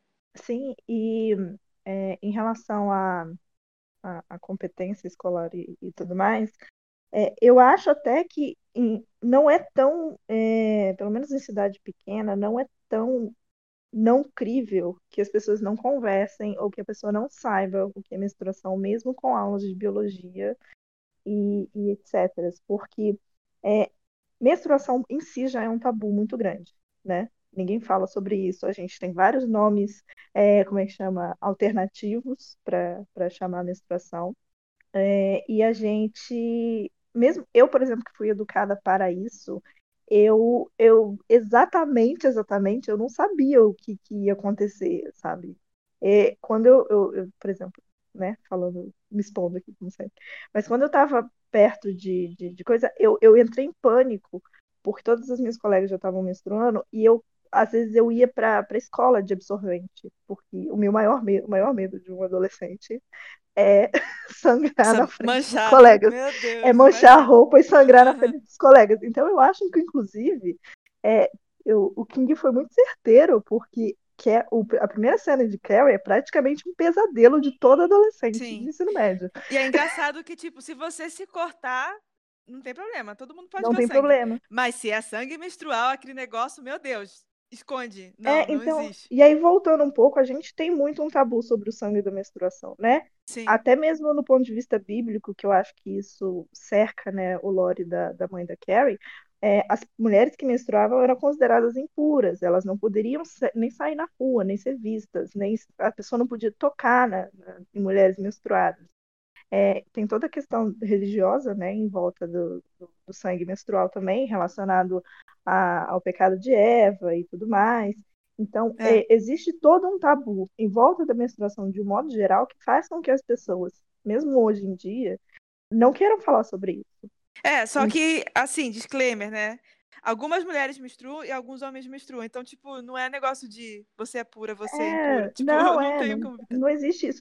Ué, É. mas falando de, de hoje em dia, eu já vi negocinho de, de- desses, desses, desses homens escrotos da internet que falar que mulher higiênica não menstrua, porque a pessoa É. tá tão, tá tão desconectada com funcionamentos do corpo Uhum. feminino que acha que menstruação é uma questão de escolha, Sim. sabe? E eu tava. E a minha frase do sagrado feminino do, do, do início é porque, assim, cara, eu entendo que a gente tem que falar sobre isso, mas eu também odeio a romantização da menstruação, porque é um negócio tão, tão. ai, esse povo do hashtag gratiluz é um negócio que me irrita já normalmente. Mas relacionado à, à menstruação, pior ainda, porque, tipo, é inconveniente, não é uma, uma maravilha incrível menstruar todos os meses, é uma merda. Eu acho que a gente tem que ter uma visão mais realista, tipo, nem não falar sobre menstruação, nem achar que menstruação é uma bênção da deusa. Meu Deus, eu vou fertilizar as minhas plantas com meu sangue menstrual. É tipo espinha, gente. Só acontece na adolescência e, e é chato. Não, acontece sempre no caso de menstruação. Até a, a, É. a- É, a começa na adolescência e é chato, ponto. Bom, minha espinha também não vou dizer que termina na adolescência, não, infelizmente. Infelizmente. É por isso que eu disse que começa só. Enfim, dei o meu disclaimer sobre menstruação, porque eu precisava falar. Mas justamente sobre isso, é, assim, não é só em, em situações tipo da Carrie que as pessoas não sabem o que está acontecendo no corpo delas. Tem um, um filme do Estúdio Ghibli que é Memórias de Ontem, que tem uma cena que é sobre isso também, e que inclusive os garotos da escola pensam que menstruação é uma doença. E é um, um filme que não tem, tipo, nenhum, nada de fora do, da realidade, sabe? É um, é um filme sobre pessoas. E não sobre pessoas, né? Mas sobre. É, é mundano, não é sobrenatural. Não é E. fantasia, né? Não é- É, não é fantasia. E aqui mesmo, sabe? Tipo, quando eu era, era criança lá, eu só fui saber o que que era mesmo quando mostrou na aula de biologia. Só que. É, quando não- tu tá em- num meio que não se fala sobre isso e vai acontecer contigo, tu não sabe realmente o que que tá acontecendo. Mas o que me fez pensar a respeito disso foi o fato da escola disponibilizar os absorventes. E ela até usa, ela usa para limpar a maquiagem, né, para tirar o excesso de batom. Sim. Então, aquilo tava ali na escola e, e ela não perguntou e as pessoas viram e a coisa foi passando. Mas quando a gente pensa em um filme de 2013, algo ambientado em 2013, mesmo que ela não soubesse que menstruação seria algo que ocorreria com ela, será que ela não saberia que menstruação existe, que é algo? Porque ela teria propagandas de absorvente, talvez ela passou em uma farmácia, um supermercado, talvez ela foi bombardeada com a informação da existência disso. E ela parecer totalmente alheia a isso num filme atual, pra mim deixou a obra menos crível. É, Eu não sei se fez sentido pra vocês o, o ponto que eu tô tentando chegar. Sim, sim. É, sim, fez Porque ela não foi bombardeada é- necessariamente com a menstruação, mas com o símbolo do absorvente. Aí ela, ela foi muito exposta. Mas eu acho que ela não tinha nem celular nessa adaptação, sabe? Que era uma coisa, tipo, realmente que a, que a mãe dela era muito. Muito. Ruim. Eu, Controladora. Eu acho que eles não tinham nem TV, né? Então, É, acho que não. É. eu acho que ela sabia que existia por causa das aulas, mas talvez não soubesse que aquilo que aconteceu com ela naquele momento foi uma menstruação. Que era algo comum a todas. É, no livro, se eu não me engano, é porque eu não lembro muito bem dessa passagem. Dá a entender que é como se ela tivesse tido um clique e lembrado disso, sabe? Como se tivesse bloqueado essa e outras informações da vida dela é, no momento que ela atingiu a puberdade. Tanto que quando ela chega em casa, ela sabe onde tem um absorvente, Uhum. sabe? Tem um momento É. no, no, no livro que ela sabe, ela vai e procura para trocar o absorvente que ela tá, que ela veio da escola. E é como se, tipo, todas essas memórias estivessem meio que desconectadas.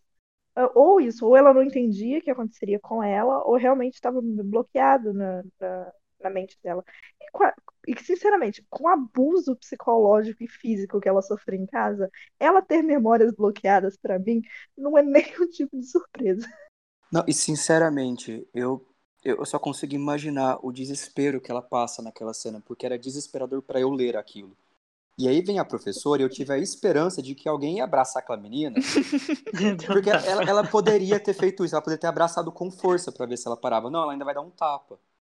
Ah, Mas aqui no Brasil os professores fazem bullying com, com os alunos, então, sei lá. Aí os alunos jogam mesa verdade. depois no professor, então. É, dá- É tudo o nível. condizente com a realidade. E, Não podemos, não podemos dizer que Stephen King não foi crível. e assim, o- os poderes dela se, se apresentarem e se descontrolarem justamente na, puber- na puberdade, eu acho que é outro acerto do Stephen King. Sim. É, coisas no seu corpo acontecem que você não sabe o que, que são, é, hormônios e, e realmente eu acho que também o emocional fica desestabilizado, então acho que faz muito sentido, sim. Uhum. Eu, E eu não gosto exatamente disso. Eu até anotei na pauta lá sobre as coisas que eu não gosto. Porque eu não gosto muito. Aí, aí é uma crítica assim, bem, bem ampla, não estou criticando o livro como um todo, mas a impressão que me dá da, da mulher bruxa. Porque eu não sei se ele queria propositalmente fazer uma crítica a toda a questão feminina, não, não sei se ele queria ser feminista nessa, nesse livro, mas me incomoda um pouquinho, sabe? Os poderes estarem associados ao sangue, à menstruação, uma coisa que só as mulheres têm, porque elas são assim, e nananã. meio que me dá uma. Eu sinto um leve incômodo com essa associação toda, sabe? De puberdade, menstruação, poderes mortais, sabe? O profano feminino. É, é, é aquilo, não gosto nem do profano nem do sagrado feminino, entendeu? Para de, de idealizar ou, ou esculhambar a mulher, deixa no, no normal. Mas me ajuda aqui a fazer uma linha cronológica, porque o livro começa com um relato de uma Carrie bebê que provocou uma tempestade em cima da casa. Sim. Então a gente já tem É uma algumas Carrie- manifestações. Uhum. É. Três, quatro anos. Só que em vários momentos dessa parte que tem a citação de, de- desse estudo, eles descartam a possibilidade de. usam isso como se fosse um caso isolado. É porque, pelo que eu entendi, é, ela tem esses surtos quando ela tá muito é, emocionalmente abalada, né? Porque É. quando teve essa chuva de pedra, ela tava, a mãe dela tava brigando com ela porque ela tava olhando a vizinha.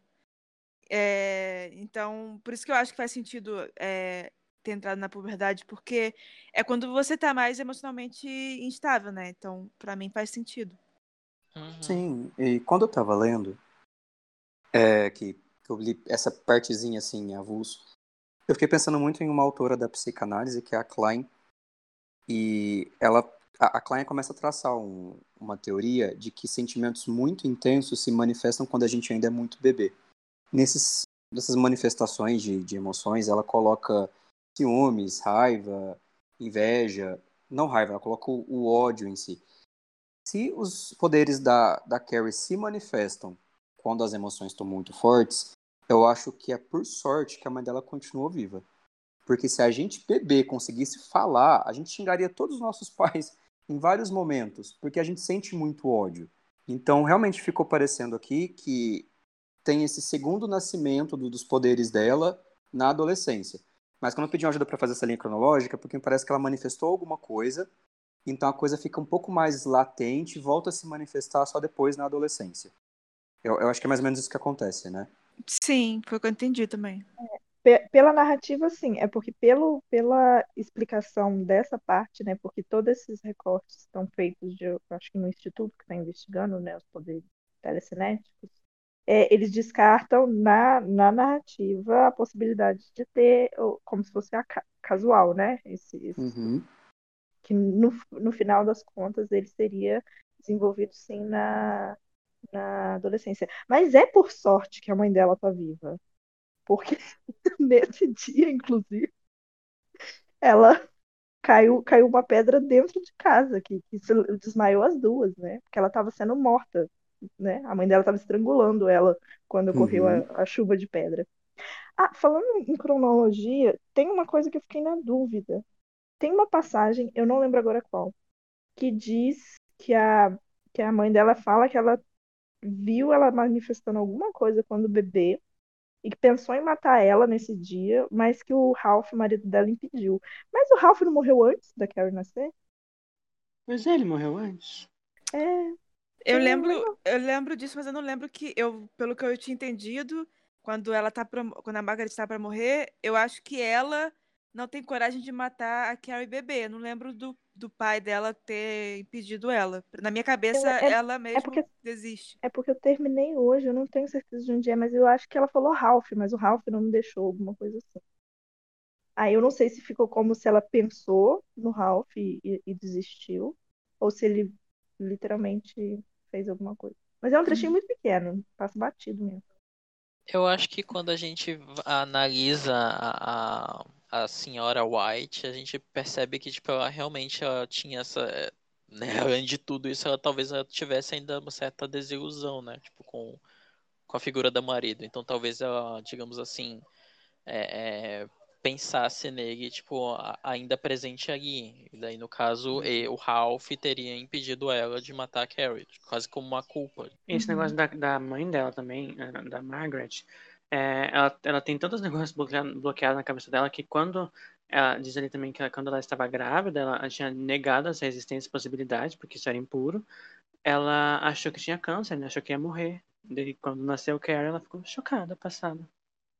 É muito pariu, estado de negação, gente. pariu o tumor aqui, ele tem dois braços, duas pernas. Mas assim, Tá um chorando. adendo, um adendo para dizer que não sei se, se ficou claro, muito claro, mas a Margaret foi estuprada na, na gestação da Carrie, Sim, na, na concepção. É, Da- da Carrie. Foi, porque pelo que eu entendi, No ela final também... ela, no final ela fala que gostou, mas é aquele negócio, né? Ah, eu tinha entendido que ela meio que cedeu à tentação, assim. Não Eu sei. também. E eu acho que ela se Mas eu sentiu culpada por ter como cedido. ele, Sim, eu acho que ela cedeu a ele, mas ele chega bêbado, agarrando ela e forçando ela. E aí ela fala no final, eu gostei. Eu não acho que isso seja uma justificativa Eu para dizer que acho- não foi assim. Eu acredito que foi um estupro, mas a, a pior parte disso, e o que eu acho que acaba é, é, repercutindo ainda mais na Margaret, é que ela acabou, é, é, digamos assim, sentindo prazer nisso.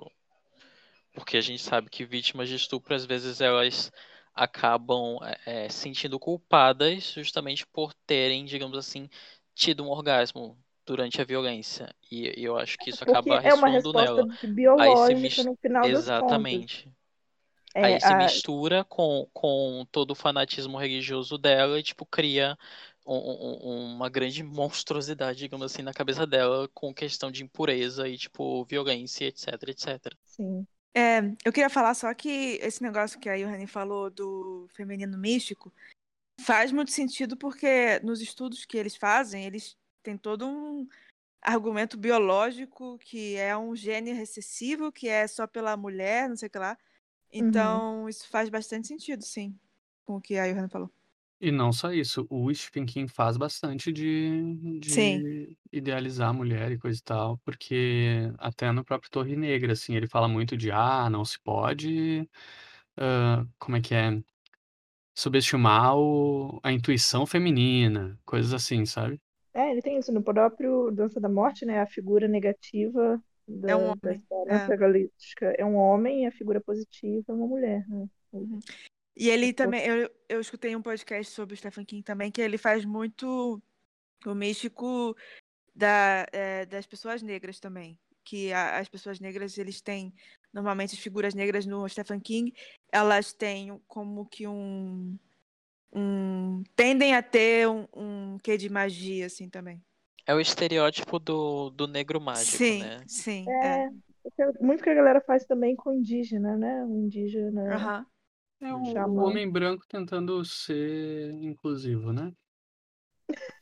É, ou, ou então eu acho que é tipo, ah, porque o, o negro tem todo o negócio de voodoo, não sei o que lá, da, da África, então como que tem e- essa justificativa, assim, sabe? Sei lá.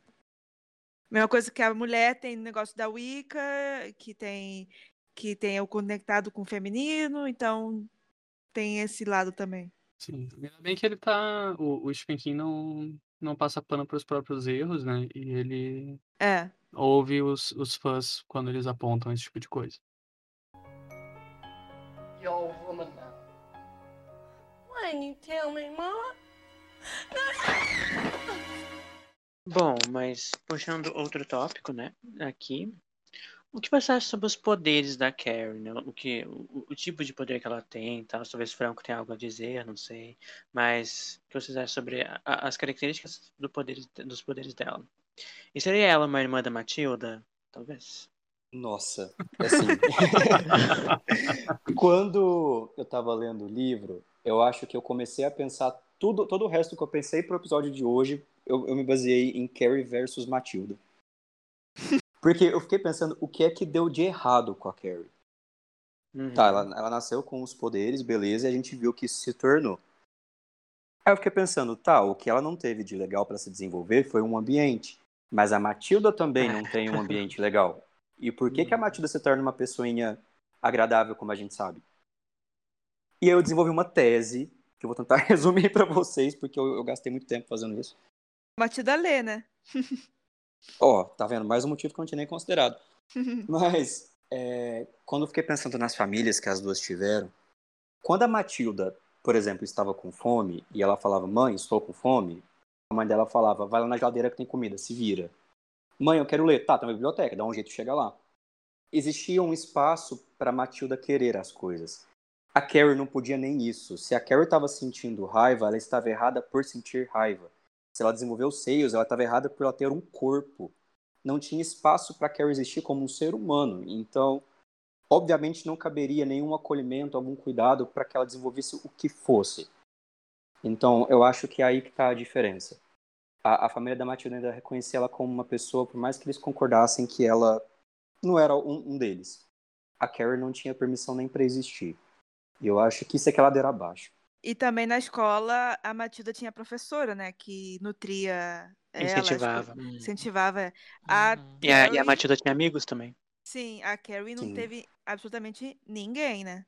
Então, mas era aí que eu queria chegar também. Eu acho que a Carrie não conseguiria ter isso. Tem um outro autor da psicanálise que chama Winnicott, que ele fala que, primeiramente, a gente tem que dar conta de odiar, então, para a gente conseguir amar. O ódio precisa vir primeiro. Porque quando a gente é pequenininho e a gente está tendo nossas crises de choro e, e afins, a gente precisa que a nossa mãe, nosso pai, que, que qualquer pessoa que esteja ao entorno consiga sobreviver a esse ataque sem reagir. Que seja ficar de braços cruzados e vendo a gente se desesperar. Que seja abraçando ou, ou- falando para parar. Eu não tenho ideia de onde estava a mãe da Carrie aqui. Eu, eu não estou falando de negligência. Eu estou falando de uma força que tentava fazer com que ela não existisse. Eu acho que a Carrie nunca conseguiu odiar em paz alguma coisa. E eu acho que para ela nunca ter conseguido odiar, eu não sei se ela seria capaz de amar também. Talvez ela conseguisse desenvolver isso ao longo da vida dela, ainda mais na adolescência, que hoje eu faço um- uma pós-graduação, especialmente em adolescência, e eu vejo como esse segundo momento de nascer. Talvez a Carrie teria a oportunidade de fazer isso. Mas eu acho que é aí que a Matilda consegue se relacionar com outras pessoas. Porque ela deve ter vivido as primeiras experiências, ela pode ter odiado, espernhado, feito o que for. Mandela estava lá, continuou lá. Então a Matilda compreendeu que as pessoas sobrevivem ao que aquela fizesse, então ela podia amar também aquilo. A Carrie não teve isso. Então, assim, eu, eu tenho um prognóstico muito negativo para Carrie. E, e assim, eu, eu olho para isso com muita pena. Que eu vejo a Carrie como uma vítima de alguém que talvez foi incapacitada de viver em sociedade. Eu não sei se vocês concordam, se talvez eu estou viajando muito, Uhum. mas eu fiquei realmente preocupado com essa menina enquanto eu estava lendo. Não. Assim, desculpa, gente, eu vou quebrar. É porque eu, eu também pensei, agora pensando nessa questão da Matilda, eu leio mais a Matilda como ela foi ignorada pela família, só que ela tinha uma coisa que a Carrie não teve. É, além dessa questão, né, da independência dela poder ir lá e pegar os livros, ela tinha conforto em saber que existia um mundo lá fora. Eu sinto que a Carrie era privada disso. E a Matilda, ela não ia para a escola. Então ela não tinha detratores, digamos assim, é, crianças que iriam é, ser as bullies delas, dela, do lado de fora.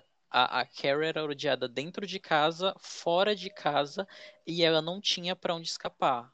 E, a, e a Matilda não, ela tinha para onde, ela tinha os livros como um conforto. Ela, ela lia e ela sabia que, digamos assim, existiam pessoas boas além disso. E aí, quando ela chega na escola, ela encontra am- amizade, ela encontra a professora, e ela, tipo, encontra a diretora que é ruim, mas ela encontra isso que é bom. Então, tipo, eu acho que a Carrie nunca teve chance. A única coisa que a Carrie tinha pra ler era a Bíblia que condenava ela também. Sim. Exatamente. Ou seja, até Deus odiava a Carrie. É, é. Eu ia, eu ia comentar que eu tinha botado, que eu ia fazer uma piadinha que agora eu acho que nem cabe mais, que eu ia falar dos poderes da Carrie, que eu achava que ela era uma das incorporações da Fênix Negra, mas eu vou até passar. Porque, porque sim, na hora que eu vi e tal, na hora que eu vi na pauta, o Carrie e Matilda, eu só conseguia pensar nessa, nessa dicotomia.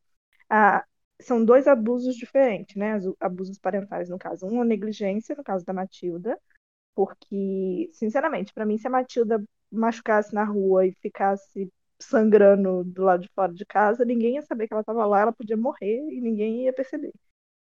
Mas a Carrie, além disso, ela tem um abuso físico e psicológico de repressão.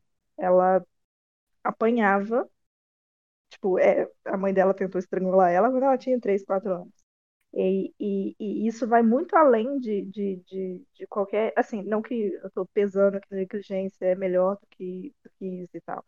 Mas isso vai um pouco além do, do, das perspectivas dela de, de, de ver um mundo de forma diferente. Como o Marcial falou muito bem, é, ela não tinha outro mundo para conhecer, porque a mãe dela não deixava. E agora que eu faço o meu ode a, a religiões, e, e citarei Freud, olha só, que religiões é a fonte de todas as neuroses, porque a, a repressão religiosa no nível da, da Margaret é um negócio que é, sabe, é, para mim é o, é, o- é, o, é o ápice do, do quanto a, a religiosidade e o fanatismo podem ser infinitamente é, é, prejudiciais a, a qualquer ser humano, né? Porque em nível micro, no caso da Carrie, especificamente, né? Porque ela era uma pessoa que estava sofrendo com essa repressão, mas também no nível macro, porque essas ideias da, da mãe da Carrie permeiam ah, o imaginário da sociedade, mesmo que de forma leve. A gente tem, por exemplo, eu mesma tive formação católica e uma formação mais liberal, sabe? Minha mãe meus pais sempre conversavam coisas, a gente não tinha assunto proibido em casa, filme, livros, etc. Eu até muito tarde na minha adolescência eu achava que masturbação era pecaminoso. É, eu me sentia culpada, é, eu não fazia, eu não achava correto e tudo mais, porque era isso que eu aprendi na igreja e no meu ambiente familiar. E mesmo que fosse uma coisa, tipo, banal, é, tava lá, num ambiente que teoricamente foi muito saudável para mim. Então, é, só queria dizer pau no cu dos crentes e, e é isso. Mas é sobre isso. A Carrie, o o que que faltou, no caso, hum, pra Carrie é que ela não teve escape. Ela ia pra escola, ela era a, a estranha. ninguém falava com ela e faziam piada dela o tempo inteiro. Dentro de casa, a mãe dela ensinava ela que todas aquelas pessoas iam pro inferno e que ela não podia se, se relacionar com nenhuma delas. É, é sobre isso, sabe? A, a Carrie não tinha pra onde ir, realmente. Verdade. E. Bom, ainda mais pra frente, né, a gente vê outra personagem que ganha um pouco mais de destaque, que é a Chris Rodrigues, e todo o plano diabólico dela, né? Porque a Chris é a maior escrota que já existiu.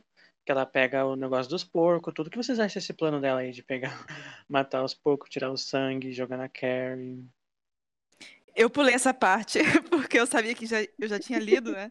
Uhum. E aí eu sabia o que aconteceu, eu pulei até o- a parte do porquinho. Ai, tadinho, o porquinho não tinha nada a ver com isso. Por que, que ele teve que sofrer? Não entendo. E Cris escrota. Ah, que raiva.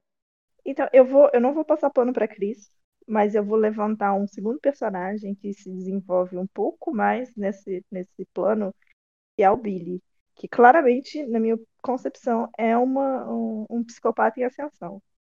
Com certeza.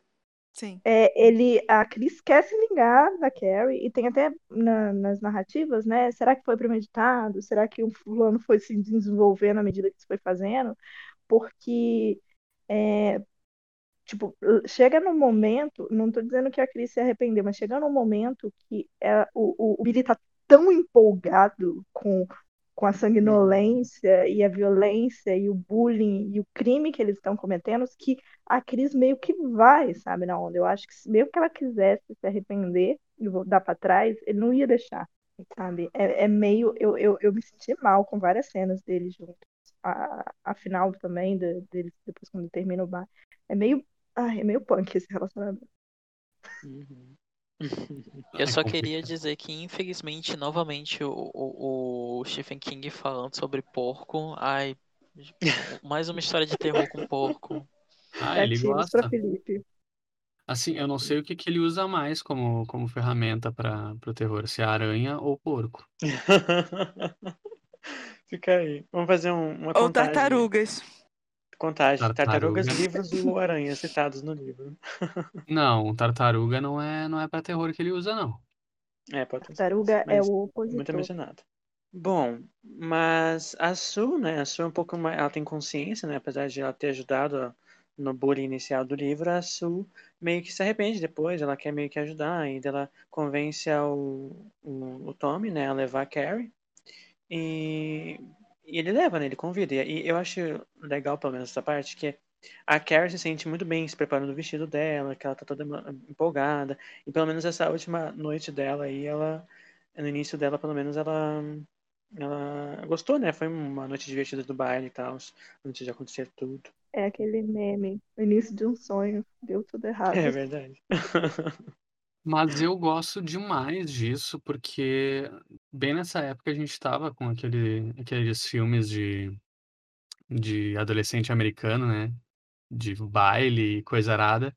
E a- ambientar essa, essa cena final justamente no baile é, é, sei lá, mais um acerto pra mim. Sim, sim. Eu acho, eu acho, inclusive, que é, eu acho meio de merda esse plano da Sui, tá? Eu, eu, não, eu não entendo como ela acha que, que, que ela estava sendo muito altruísta e, e- e recompensando a Carrie, fazendo o negócio deles. Eu acho todo, todo esse plano dela meio esquisito. É, no filme, pra mim, é pior ainda, porque o time até beija a Carrie no, no baile. Que pra mim, pô, faz sentido. É que era uma Mas- No meu adolescente, filme, né? no meu filme de 2013, ele não beija ela.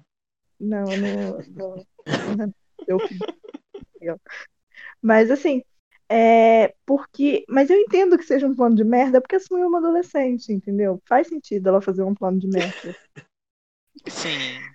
Porque, no final das contas, tipo assim, quando, quando tem até os recortes, fala assim, o que combinou, como, como, como que isso aconteceu, quais foram os fatores para que essa noite fosse um desastre. Cara, tudo.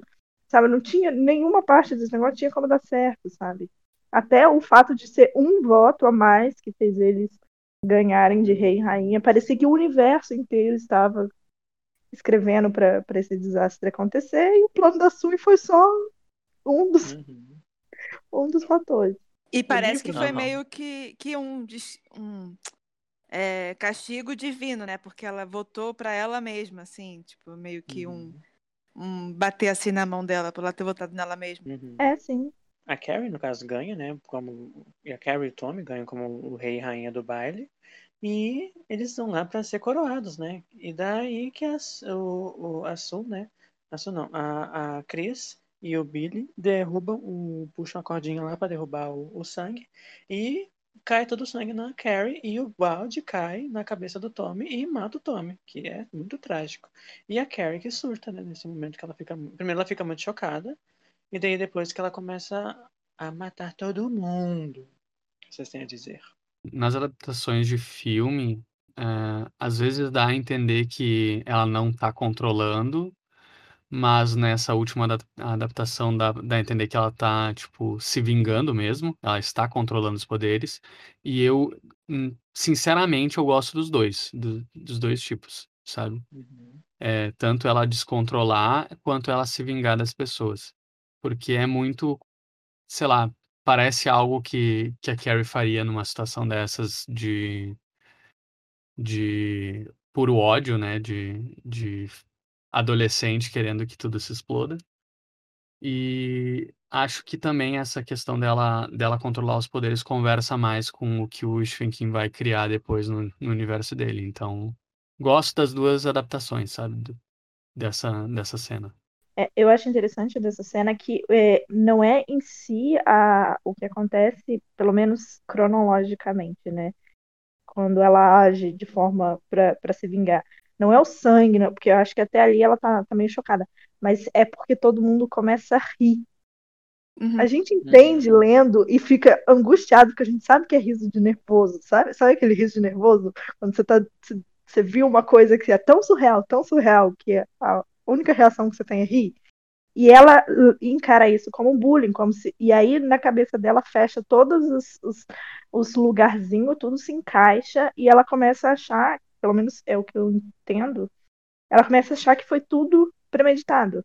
Ela ter sido convidada para o baile, ela tá lá, que tudo, todas as pessoas ganhar, né? estavam lá para isso. Tipo, como se toda aquela gente que estava lá sabia o que ia acontecer com ela e estava esperando que isso acontecesse. E aí eu gosto de ela fazer assim, premeditada, porque aí é uma reação de, de tipo. É uma reação mesmo, sabe? Não é um descontrole, é uma reação. Tipo, eu dei essa chance aqui para vocês, e tudo o que aconteceu essa noite foi para vocês rirem de mim. Tá bom, então. Agora vocês vão ver o que, que vai acontecer. E é uma ideia de uma mega explosão mesmo, porque as pessoas começam a rir do fogo, a fumaça, o choque elétrico, porque ela meio que fecha a, a sala do, do baile ali, do salão, e ninguém pode sair. E, e vai explodindo tudo, né? E, e também uma, uma coisa interessante que tem no livro, que ela manda uma mensagem, digamos, telepaticamente, as pessoas depois relatam isso, alertando a cidade que a Carnificina foi casada por ela, mesmo que ela, eles não sabem quem ela é, mas todo mundo tem essa ideia de que, ai, foi a Carrie. Tipo, não, todo, mundo, todo mundo sente que foi isso, mesmo sem saber explicar como ou por que aconteceu isso, mas sabe que foi ela. É, eu prefiro também a parte de que ela fez é, intencionalmente, porque é finalmente ela tomando as rédeas na narrativa dela, porque ela sempre é colocada como vítima e aí, finalmente, ela pega tudo que ela tem, os poderes que ela tem, e aí ela reage. Então, eu acho que, para mim, é, eu gosto mais de que ela faça isso intencionalmente. E a parte do, do riso, é, essa parte me deu muita sensação de que era uma força externa fazendo as pessoas rirem. Eu sei que eu tô batendo nessa, nessa tecla, mas eu acho que, que realmente não foi tipo um riso de nervoso, assim, coletivo. Me deu muita sensação de que era uma, uma força fazendo as pessoas rirem dela. Porque o riso é muito descarado, assim, tipo, e as pessoas ainda colocam um pé para ela tropeçar e tal. Parece que é muito, sei lá, o destino, uma força, uma tartaruga gigante, fazendo as pessoas é, serem extra cruéis com ela. Não sei porquê, mas me dá essa sensação. E a parte da telepatia também me deu essa sensação. Não foi que a, a Carrie mandou uma um WhatsApp mental para as pessoas, mas é tipo uma um instinto que as pessoas sentem é, dessa força. Mas sei lá, pode ser que eu esteja interpretando errado, não sei. É, o, o tipo de poderzinho que o, que o Stephen King faz, normalmente ele não é uma coisa só, né? Como no caso do, do Iluminado, que não é não é preso a um tipo de poderzinho. E eu acho que sim, a Carrie tem essa essa, além da, dos poderes telecinéticos, ele tem, ela consegue transmitir o que ela está sentindo, o que ela quer que se, se, se sinta, só que de uma forma não intencional, sabe? Então, o, ela ter ela estar se sentindo ridícula faz as pessoas uh, acharem aquilo que está acontecendo ridículo, mas não, tipo, intencionalmente, não que elas elas realmente fossem achar aquilo ridículo, sabe? E eu acho que daí que vem esse riso uh, que, sei lá, descontrolado das pessoas, sei lá. Mas o, o Danny poderia fazer o que a Carrie faz? Digamos, se os dois são a mesma coisa. Os dois são iluminados. Então, eles têm. Fazer. Eles têm poderes diferentes. Ele pode, é. pode que ele tenha poderes parecidos, mas que ele não despertou, por assim dizer, sabe? Uhum. Porque ele não consegue. Mas assim, ele não consegue. Ele não tem poder de telepatia, de é, telecinese. E no Doutor Sono, que é a continuação do Iluminado, tem outras pessoas que são sempre crianças que também são iluminadas e nenhuma delas tem poder de, de telecinese. São mais a iluminação, tipo, conectar com as pessoas. É, é uma coisa diferente da Carrie.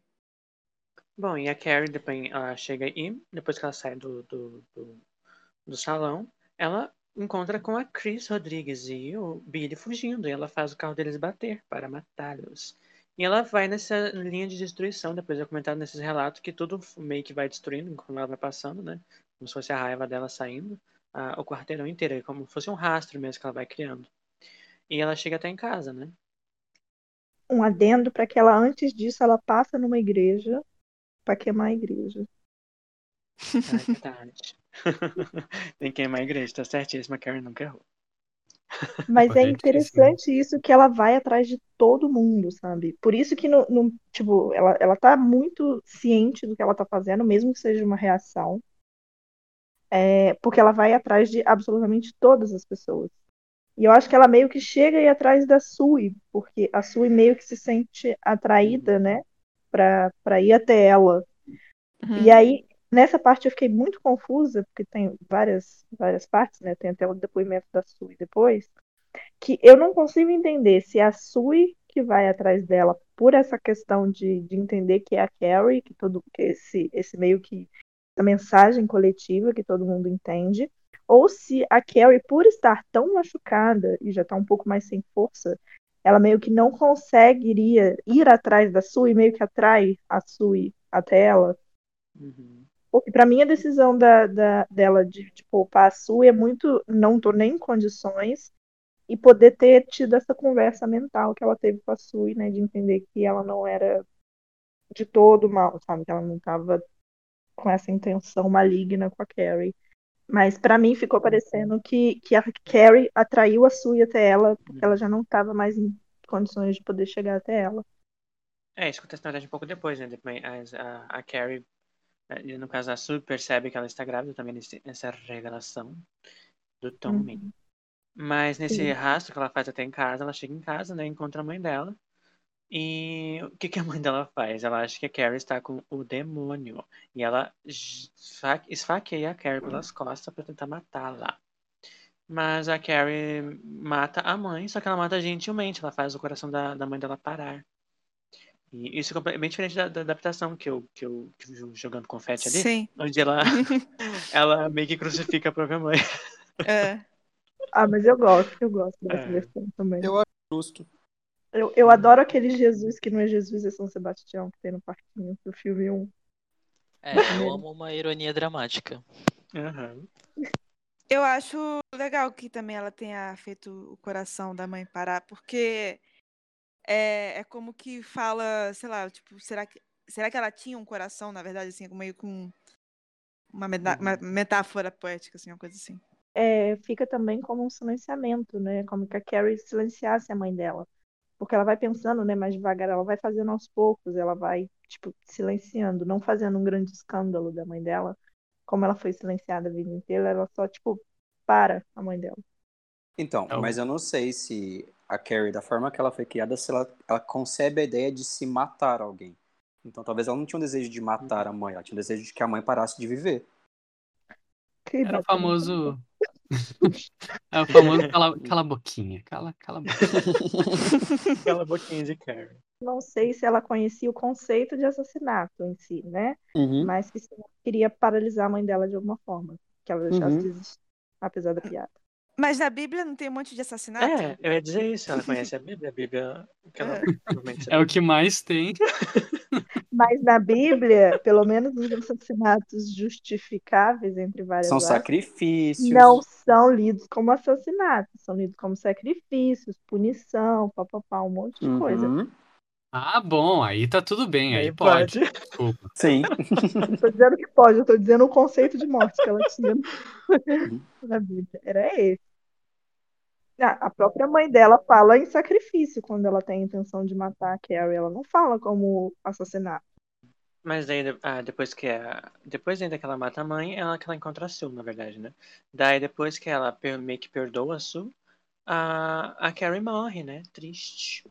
É, eu queria, eu só queria dizer que, tipo, eu, assim, eu sempre tive a noção, e eu acho que esse livro também fala isso, que o momento da morte é um momento muito privado, assim, né? Um momento muito de uma pessoa só, assim, que é, não compete a outra pessoa.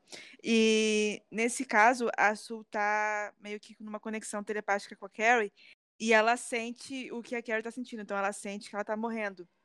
E a Sul tenta meio que se desconectar dessa conexão telepática e ela consegue assim é, é, barely, mas consegue e, e até na morte da Carrie, tipo, ela meio que privada dessa desse glamour de morrer sozinha, não sei, é tipo um, um- prejudicar a imagem da Carrie mesmo na morte dela, sabe? Não sei se eu tô usando as palavras certas assim, mas é uma coisa que eu senti quando eu li essa parte.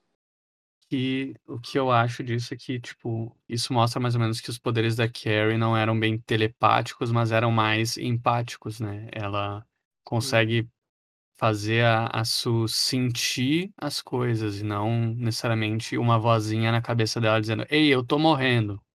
Hum. Uhum, E faz sentido nesse, nesse sentido que depois é, que ela- as pessoas sentem que foi ela. Não necessariamente ela mandou mensagem mental, mas as pessoas sentiram que foi ela, ela fez as pessoas sentirem isso. Isso, É. por isso eu acho que é, é crível essa coisa do da, da risada ter sido provocada pela Carrie e coisas assim, sabe? Uhum. É como se fosse o medo que ela tinha de rirem, fez eles rirem. Sim, eles é, é a- aquela Mas, profecia assim, essa- autorrealizável. Eu ia falar, essa situação não fica um pouco meio que ruim, tipo, porque se, se é essa sensação, e ela tinha uma autoimagem muito negativa, ela se xingava em pensamento, um monte de coisa assim, e isso meio que faz quase como justificativa do bullying dela, como se as pessoas bulinassem ela porque ela se sentia assim. Eu não sei, eu não gosto muito dessa. É, mas faz sentido, assim, porque. Eu sei que faz sentido, eu não sei se eu gosto muito dessa. Mas como diz o, diz o RuPaul, se você não consegue se amar, como é que você vai amar outra pessoa? Então você tem que se gostar para as outras pessoas gostarem de você e tiverem com uma pessoa, tipo, realizada, não sei. É, é, eu só não gosto porque isso tira a, a Karen do lugar de vítima e passa a colocá-la como culpada do próprio sofrimento. Eu não, eu não, eu não curto Pode- muito. Pode ser, é. É, o que eu acho mais é que assim, tipo, ah, as pessoas causaram a Carrie ter o fato da Carrie se achar ah, ridícula e tudo mais. Foi o bullying das pessoas, não, não necessariamente a visão que a Carrie tem sobre ela. É tipo, esse bullying moldou como ela, como ela se via, sabe? Não necessariamente que desde o começo ela se sentia desse jeito. Eu acho que é uma, uma, um misto dos dois. Eu acho que a cena final é, tipo, foi uma coisa muito chocante e que ela, ela já se sentia ridícula porque as pessoas ridicularizavam ela, mas que aquela cena não provocaria risos, sabe? Eu, eu acho que, na verdade, assim, se você pensar no, no processo de sociabilização, a primeira primeiro par que você vai ter é a sua família. A família dela era a mãe dela. A mãe dela sempre eh, fazia mal da imagem dela, né? Sempre falava que ela era suja, que ela era pecadora e tal. Então, isso foi fazendo com que ela aceitasse que ela é isso, que ela é uma pessoa inferior, por exemplo. E aí, essa imagem que ela tem dela é vista pelas outras pessoas, então as outras pessoas vão ver que ela também é inferior. E aí ela vai, vai receber o trato que ela expõe para as outras pessoas. Então, se ela acha que ela é inferior, as outras pessoas vão achar que ela é inferior também. E aí eu acho que é, em termos de mensagem, não acho tão ruim, porque é como que você dizer que o jeito que você, é, que as pessoas te tratam você, assim, de repente não é real, mas é, tá no seu controle, assim, é, você pode é, controlar o jeito que as pessoas te tratam. Eu Silêncio. entendo. Não, eu- não, eu entendo, eu entendo, eu entendo e acho possível. Eu só não, eu só não gosto da- Uhum. dessa situação. Porque sim, porque às vezes é, é sim é controlável, mas aí você tem que fazer coisas como, por exemplo, as pessoas se mudam e, e tentam se adaptar. E o, que me, o que me deixa frustrada nesse, nessa linha de pensamento é que não é assim, sabe? As pessoas têm que aceitar todas as pessoas. Não é o fato de que eu vou mudar de atitude para que as pessoas tenham uma outra atitude comigo, entende? Eu não tô falando, não tô falando de você Não, eu sei mudar que- de atitude. Não, eu sei que não, eu sei que não. É, mas esse, esse nível de controle, porque não tem, não existe um, um nível de controle. É, mas eu entendo que sim, faz sentido na história e, e- e- e essa interpretação. Eu só não, só não gosto. Não, tá, tá justificável não gostar, na verdade. Sei Uhum. lá, eu, eu também não gosto muito dessa ideia, mas é total a leitura que eu tô fazendo agora.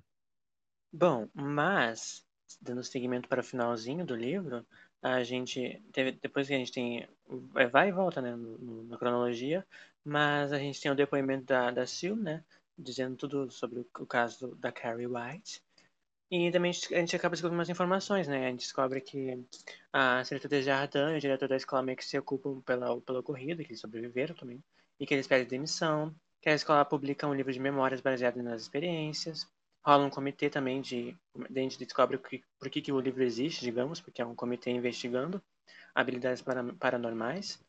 E conclui que nunca haverá alguém como Carrie. Que foi uma coisa muito específica. Mas o finalzinho dá um teaser, aí um teaser que nunca veio, né?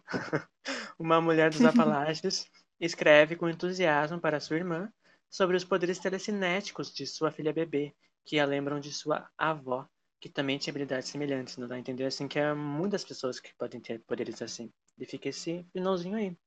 E os, apa os Apalaches não é onde tá o hotel. Aí está, gente. Aí está para você, Stephen King. Não é. J.K. pensou em tudo? Não. Stephen King pensou em Não. tudo e Se chama- ainda cortou a J.K. no Twitter. Este homem é tudo. Essa é a primeira manifestação do King Verso. É? King Verso Mas é que também faz, cara. faz muito sentido, porque o King, o, o Iluminado, saiu um, um livro depois desse, então é pertinho, faz todo sentido ele ter pensado já. Sim, tudo estava planejado desde de- da primeira linha. Mas eu, eu tô vendo aqui, tô, tô confirmando aqui, não sei se. Porque é no. É em Colorado, né? Deixa eu ver, Apalaches Colorado. Mas é considerando que depois em Torre Negra, spoiler, aparecem iluminados. ah, e, e o que que o que que se faz com esses iluminados, o que que desperta essa iluminação. É, sei lá, talvez ele não tenha pensado nisso já no começo de Carrie, mas talvez ele tenha criado esse conceito a partir de Carrie, sabe? E também, se eu não me engano, eu acho que tem uma introdução do primeiro livro da Torre Negra, diz que ele começou a escrever a Torre Negra quando tinha 17 anos. Então foi antes de Carrie já. Já Não foi com esses dois. 19? É, é verdade, 19, né? É que no É, o- 19 é importante. É É, 19 importante. que ele começou. E que no caso já é antes disso de Carrie, né? Isso. Bom, agora vamos para as considerações finais. Quais são, digamos, os melhores momentos que vocês acharam deste livro? Vou começar. Eu gosto muito da narrativa de poderes na adolescência, descobrir e tal, acho interessante, porque eu sou muito cadelinha do Instituto Xavier, então eu acho tudo para mim. Acho que a Carrie devia ter ido para lá, né? Triste que não foi. Mas o que vocês têm a dizer, Marcial? Olha, o, o que eu mais gostei, acho que o ponto alto do livro é a narrativa epistolar e é a tentativa dele de explicar cientificamente o que houve, porque a história vai ficando muito mais crível, mais instigante. E uma coisa que o King faz, no pouco que eu já li dele, que eu acho muito bacana, é que ele nos alarma para algo que vai acontecer em algum momento da história. A gente não sabe exatamente o que ou como vai acontecer. E as pistas que ele vai distribuindo na história, para mim, são. É, é maravilhoso o Le King. Então, para mim, o ponto alto é a narrativa. Johanny. Então, com o perdão do trocadilho ou não, a combinação explosiva entre fanatismo religioso, bullying e poderes, sabe? Essa toda essa essa mistura de, de, de, de fatores e, e, e coisas e como que é, como tudo isso combina, né? Tipo, o que você faria se você tivesse poderes, né? Às vezes, não algo necessariamente muito bom. É, eu acho muito interessante, eu gosto também dessa questão da narrativa, porque o Stephen King faz uma coisa que eu amo, que é dar spoiler do, do, do livro. E, e isso eu acho que aumenta a agonia, porque tipo, você sabe que vai dar merda, mas você fica com aquele fio de esperança de talvez não dê merda, mas você sabe que vai dar merda, sabe? E é, eu acho isso bem bacana. Felipe, Franco e Gil, querem comentar algo?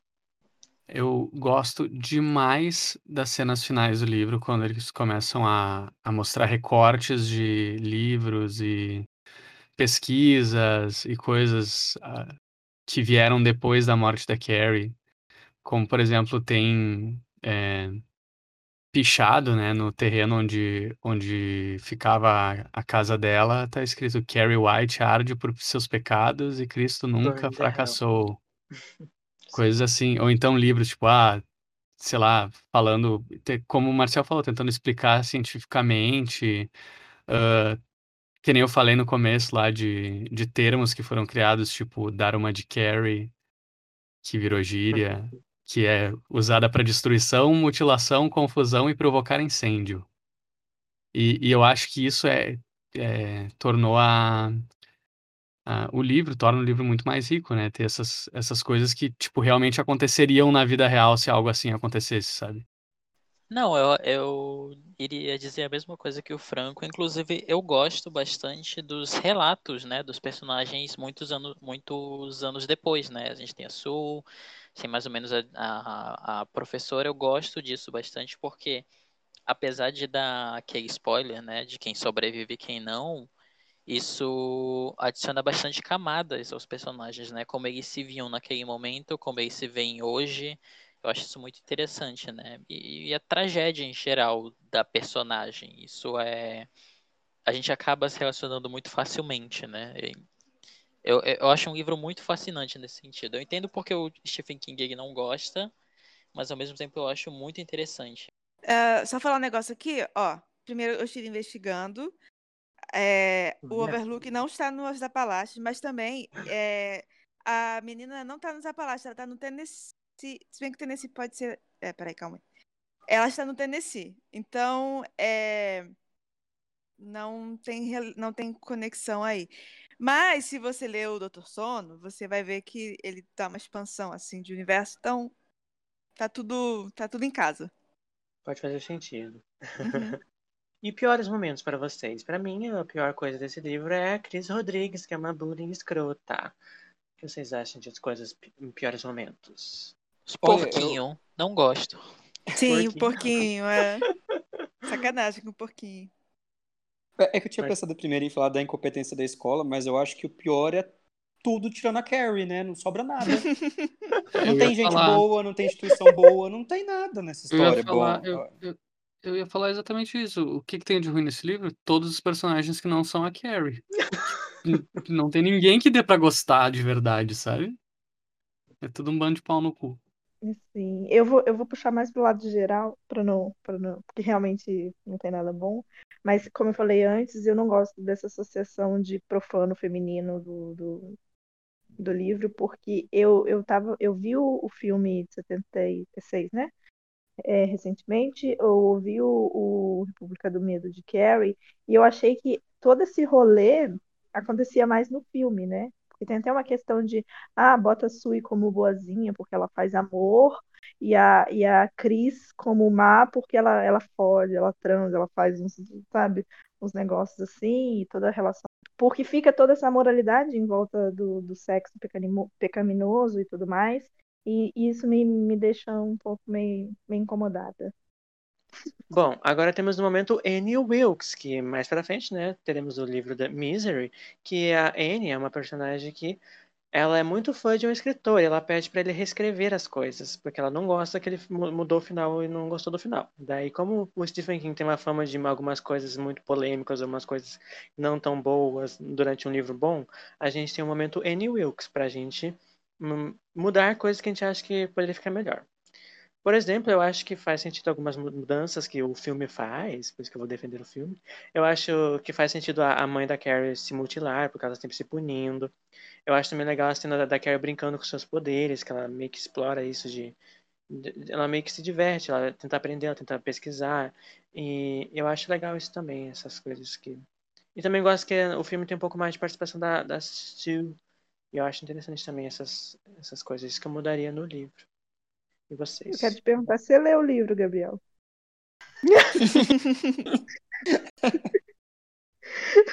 Porque a mãe dela se mutila no livro. Ela meio que brinca, ela fica treinando com os poderes. E a Su tá no livro inteiro. Eu não sei o que. Você leu o mesmo livro que a gente? Eu não sei, tô confusa. Ai, mas eu, eu gosto. É, não sei, tá? Mas eu gosto do filme, é isso, então não mudaria nada. Ainda não, bem que eu vim pra esse primeiro episódio para ver essa esposa de do Gabriel, sabe? Mas eu vou defender o Gabriel aqui. Vou defender o Gabriel aqui porque o filme dá, assim, mais foco na mãe. E dá, sim.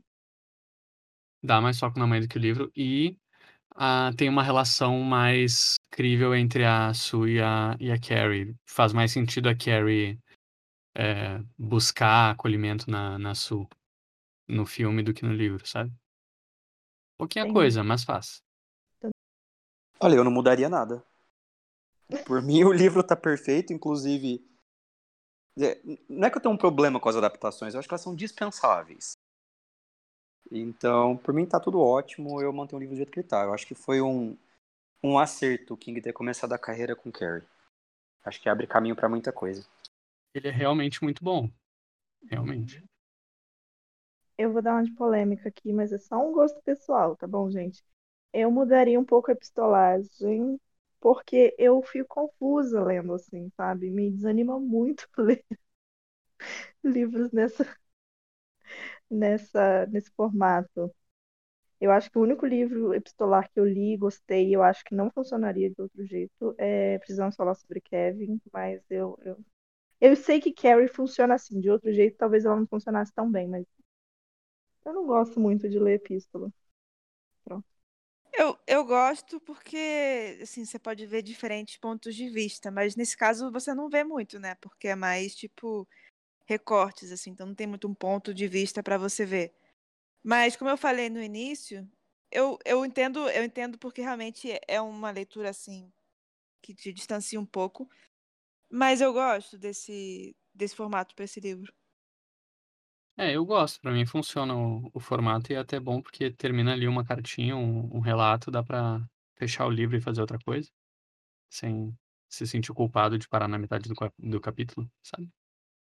É o meu ponto alto. Então eu já falei como que eu gosto dessa forma. Não, eu falei que eu ia de contramão, é só porque é uma questão de, de, de, de minha leitura. Isso atrapalha um pouco a minha leitura, porque aí eu me distraio, sabe? Eu coloco, tipo, minha mente vai para outro lugar. Eu tava concentrada numa coisa e aí de repente, sabe? Fica meio confusa a minha leitura. Mas isso é, é só porque eu fico desconfortável lendo. Eu acho que Carrie funciona assim. Eu acho que se fosse uma narrativa linear, eu não sei se funcionaria tão bem. tá?